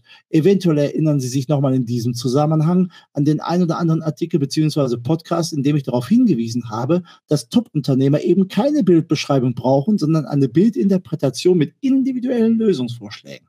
Es geht also für Sie, liebe Zuhörerinnen und Zuhörer, als Beraterinnen und Berater, nicht mehr darum, dem Unternehmer Wissen zu vermitteln oder ihn aufzuschlauen. Vielmehr wird es in Zukunft immer stärker um zwei Dinge gehen. Erstens, auf Basis der eigenen Erfahrung, also ihrer eigenen Erfahrung, der Kenntnisse und des Netzwerks Ideen sowie Synergien zu kreieren, zu denen die KI nicht in der Lage ist. Und zweitens, dem Unternehmer als Sparringpartner auf Augenhöhe für Ideen zur Verfügung zu stehen. Vielen Dank, Herr Wiebusch. Lassen Sie uns im Folgenden noch darüber sprechen, was dies alles konkret für die verschiedenen Positionen in einem Finanzinstitut bedeutet. Angefangen beim Marktfolgemitarbeiter.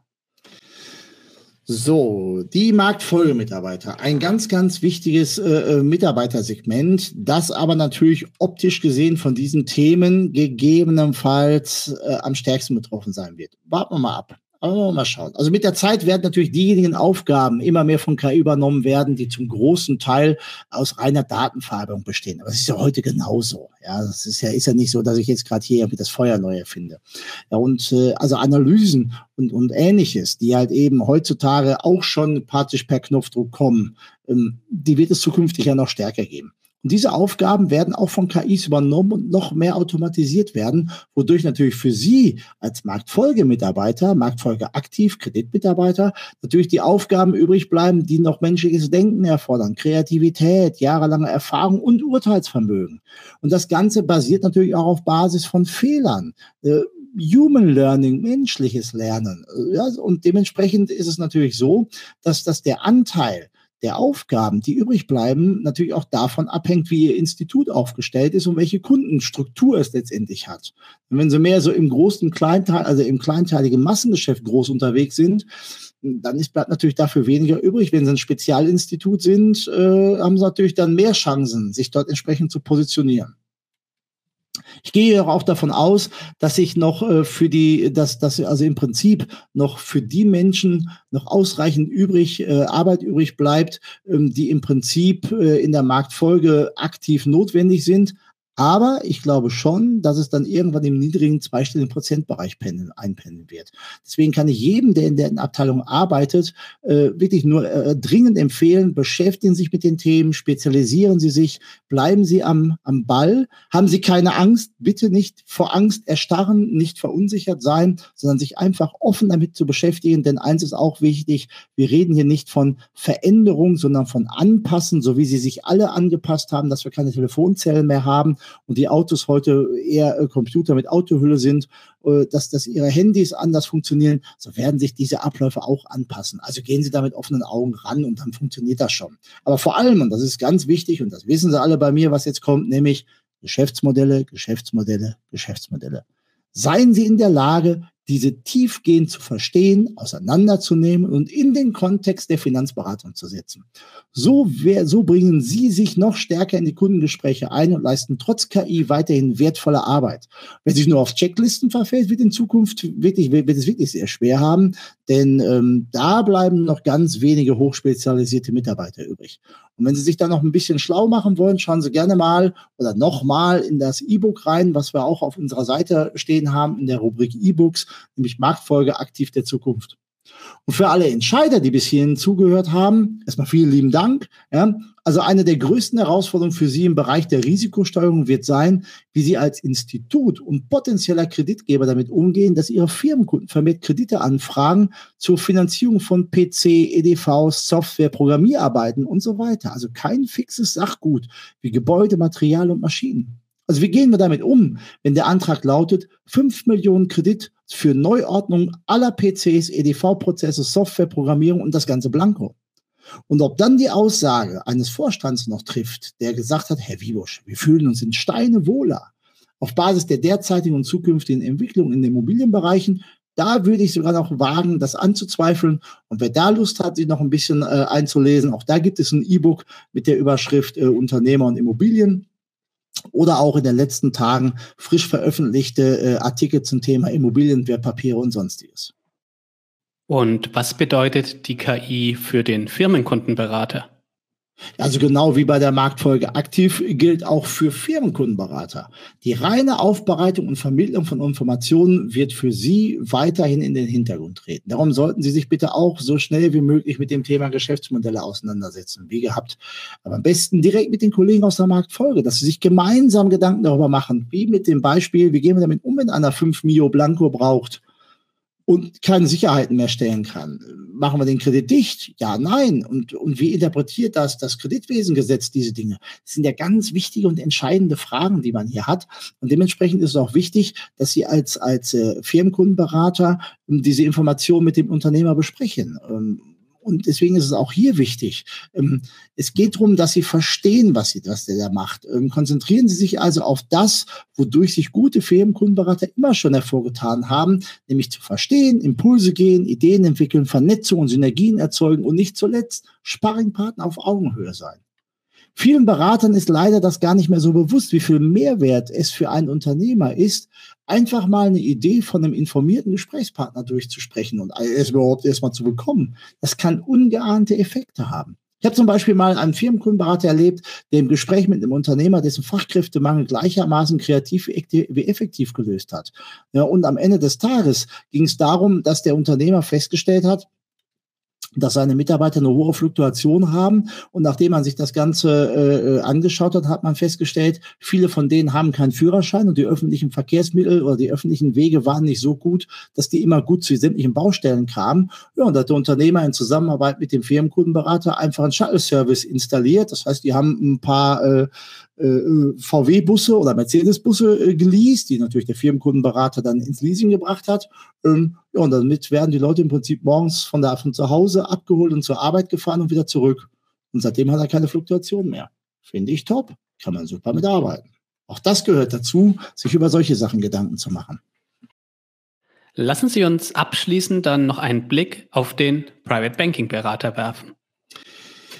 Sehr gerne. Also, auch für Berater im Private Banking Segment werden die Geschäftsmodelle des Unternehmers immer wichtiger werden. Und auch das vermittle ich ja jedes Mal und äh, ich werde auch nicht müde, das immer wieder zu betonen, denn auch da die reine Informationsvermittlung wird von der KI übernommen werden.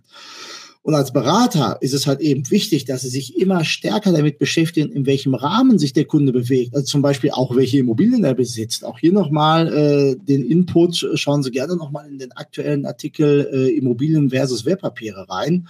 Denn ähm, auch das ist etwas, was zum Beispiel eine KI gar nicht kann. Ja? Regionale Gegebenheiten im Immobilienmarkt auseinanderpflücken, um das argumentativ äh, in eine Asset Allocation zusammenzupacken.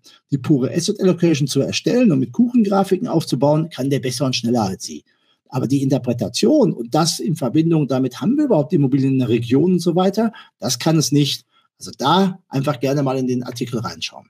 Aber sehr herausfordernd wird natürlich für Sie als Private Banking Berater die Tatsache werden, dass Sie dank verbesserter Schnittstellen immer schneller und umfangreicher auf die finanziellen Daten und den finanziellen Kontext des Unternehmers zugreifen können. Aber das kennt der Unternehmer im Zweifelsfall auch. Oder mit anderen Worten, Sie können jetzt zwar noch leichter Ihre gewohnte Arbeit machen, aber der Unternehmer hat davon keinen Mehrwert mehr. Und deswegen gilt auch für Sie, liebe Beraterinnen und Berater im Private Banking, positionieren Sie sich stattdessen als Sparingpartner auf Augenhöhe. Entwickeln Sie Ideen und diskutieren Sie die Ideen des Unternehmers gemeinsam durch. Und übrigens, auch wenn der Unternehmer seine Informationen in Zukunft direkt von der KI beziehen wird, kann es Situationen geben, in denen Sie durch die eine, eine vernünftige Einordnung, eine Verifizierung oder gegebenenfalls sogar Korrektur der von der KI ausgegebenen Informationen punkten können oder indem sie die von der KI ausgespuckten äh, Datenflut sich einfach mal anschauen und dann einfach in, den, in, in einen individuelleren Kontext bringen. Also zum Beispiel in den der individuellen familiären Situation des Unternehmers. Denn emotionale Intelligenz ist weiterhin die Stärke des Menschen und eine KI hat diese nicht. Herr Wiebusch, was wäre Ihr Schlusswort zum Thema KI im Berateralltag? Relativ einfach. Erstens, die KI ist gekommen, um zu bleiben. Das gilt auch für Ihren Arbeitstag als Berater. Der Vorteil dabei ist, dass die Einführung der KI-Tools von Ihren hauseigenen ATIA-Abteilungen weggemanagt werden wird. Zweitens, Sie brauchen sich also nicht darum zu kümmern, dass die Tools laufen. Das wird kommen. Allerdings ist es wichtig, dass Sie auch sich ein anschauen können, wie Sie sie denn dann nutzen, wenn sie denn dann da sind. Nächster Punkt wann bei Ihnen im Institut das wirklich eingesetzt wird und wann Sie als Berater an der Reihe sind, das ist wirklich von Institut zu Institut äh, völlig unterschiedlich. Ich bin fest davon überzeugt, dass viele Mitarbeiter oder Menschen, die ich heute kennenlerne oder auch sehe in den Workshops, und ähm, die zum Beispiel ein iPad dabei haben, die können schon ChatGPT nutzen, weil dort halt eben diese, diese, diese Schnittstelle zwischen der iPad-Nutzung und dem Zugang zur Bank, da das schon sauber ähm, getrennt ist. Ja, nächster Punkt. Sprechen Sie bitte nochmal Ihre IT drauf an, ob Sie diese Tools nutzen dürfen. Ich bin davon überzeugt, dass es schon geht. Man muss es halt eben nur auch mal fragen und nicht einfach so, das geht bei uns alles nicht. Nur weil A nicht geht, heißt es nicht, dass B auch nicht geht. Also einfach mal fragen und vielleicht auch mal mit der IT gemeinsam sich das Ganze mal anschauen. Meine Empfehlung an Sie ist deshalb eben auch bearbeiten Sie, arbeiten Sie gemeinsam mit Ihrem Institut dran, sobald wie möglich diese ganzen KIs, also sogenanntes Hands-on nutzen zu können. Natürlich immer mit anonymisierten Daten und unter Beachtung aller Datenschutzrichtlinien. Aber nur mal so ein Tipp, ja. Schauen Sie sich einfach mal an, dass Sie vielleicht einen, einen äh, Standalone-Computer installieren. Ich hatte letztens einen Teilnehmer, der sagte dann, äh, ich habe so ein Ding noch zu Hause rumstehen, können wir uns in der Abteilung einfach mal andocken. Fragte der Nächste, ja, und was nehmen wir da jetzt dann für ein, für ein, für ein äh, Handy? Ich habe so ein Prepaid-Handy. Lass uns das mit 20 Euro aufladen, dann haben wir das da stehen. Relativ schlank, ganz einfach. Ja. Oder halt eben, es geht auch äh, mit, mit anonymen Mailadressen und so weiter und so weiter. Also man kann sich bei diesen Tools wunderbar anmelden und einfach mal daddeln. Aber man muss dranbleiben. Da haben wir jetzt lange noch drüber gesprochen. Und ein weiterer Punkt, sprechen Sie das mit Ihrem Institut durch, experimentieren Sie dann mit den Tools, schauen Sie sich an, was da kommt. Sie werden begeistert sein, wie viele praktische Anwendungsfälle es jetzt schon gibt. Schauen Sie auf YouTube rein, was dort an Ideen sind. Aber auch da wird sein, ähnlich wie im echten Leben, auch bei ganz vielen anderen Stellen, ein Trainingsplan für, für, fürs Joggen oder für den Sport ist nur dann ein guter Trainingsplan, wenn er auf Sie persönlich abgestimmt ist und man muss es halt eben üben. Ansonsten ist es ein YouTube-Video für jedermann. Und hier gilt es genauso. Nutzen Sie es, üben Sie es, schauen Sie an, was Sie persönlich davon äh, machen können und mach mir jetzt mal einen 100 äh, Wörter Zusammenstellungstext über die französische Revolution. Ist Spielerei, ist witzig. Aber wenn Sie mal die richtigen Prompts eingeben, dann werden Sie nachher feststellen, dass diese Dinge heute schon eine wunderbare äh, sag mal, Marschroute für, für eine Betriebsversicherung darstellen können. Ähm, Ablaufpläne wie eine Agenda für ein, für, ein, für ein Gespräch mit dem Unternehmer. Ja, können Sie auch anhand normaler Daten machen. Ja, auch diese Dinge haben Sie schon. Aber das Ding macht schneller und teilweise auch besser. Also von daher einfach mal schauen und testen. Vielen Dank, Herr Wiebusch. Und damit sind wir am Ende der heutigen Episode angekommen. Bestimmt war es nicht das erste Mal, und mit Sicherheit nicht das letzte Mal, dass Sie, liebe Zuhörerinnen und Zuhörer, sich mit dem Thema KI und generative KI auseinandersetzen. Wir hoffen sehr, dass wir Ihnen heute mit dieser extra langen Episode hilfreiche Einblicke in die Hintergründe, Zusammenhänge, die Vergangenheit und Gegenwart der KI geben konnten, sowie einen Ausblick auf die Zukunft und deren Bedeutung für Ihren Berufsstand und für Ihre Kunden. Wie gewohnt, wir freuen uns jederzeit sehr über Ihr Feedback, über konstruktive Kritik, Anfragen für Seminare oder sonstige Kontaktaufnahmen per E-Mail an info.ifuf.de oder über Xing und LinkedIn. Vielen Dank für Ihre Ausdauer und viel Erfolg bei der Beratung Ihrer Unternehmerkunden. Auch von meiner Seite vielen lieben Dank fürs Einschalten, Zuhören und vor allen Dingen dranbleiben. Ich bin mir bewusst, dass das natürlich eine sehr, sehr lange Episode ist. Und Herr Solling und ich haben uns auch sehr, sehr viele Gedanken darüber gemacht, was wir da alles reinpacken. Und äh, wer jetzt zum Beispiel die KI-Serie äh, sich auf den, in den Artikeln anschaut oder das E-Book dazu sich anschaut, wird sehen, dass es da noch ein bisschen ausführlicher ist, ein bisschen detaillierter an manchen Stellen mit Beispielen da ist. Aber es war uns halt eben auch wichtig, ähm, nicht einfach nur oberflächlich zu sagen, KI ist da und mach ein bisschen Chichi, sondern einfach auch die Herleitung dabei äh, zu haben. Und ich hoffe, dass uns das gelungen ist, sie bis hierhin letztendlich auch äh, am, am äh, Mikrofon beziehungsweise am Hörer dran, dran äh, zu halten. Und dementsprechend bin ich äh, Ihnen sehr, sehr dankbar und wir sind Ihnen auch sehr dankbar, dass Sie halt eben auch dran geblieben sind. Denn unser aller Zukunft ist sehr eng mit KI verwoben. Ihre Zukunft und die Zukunft Ihrer Unternehmerkunden ist ebenfalls sehr stark zukünftig mit KI äh, sag mal, verwoben und miteinander vernetzt. Und ähm, naja, und mal wieder sitzen Sie jetzt mit, mit Ihnen, also mit den Kunden, äh, in einem selben Boot und machen so was draus. Also in diesem Sinne, vielen lieben Dank und alles Gute bis dahin. Bleiben Sie dran. Dankeschön. Tschüss.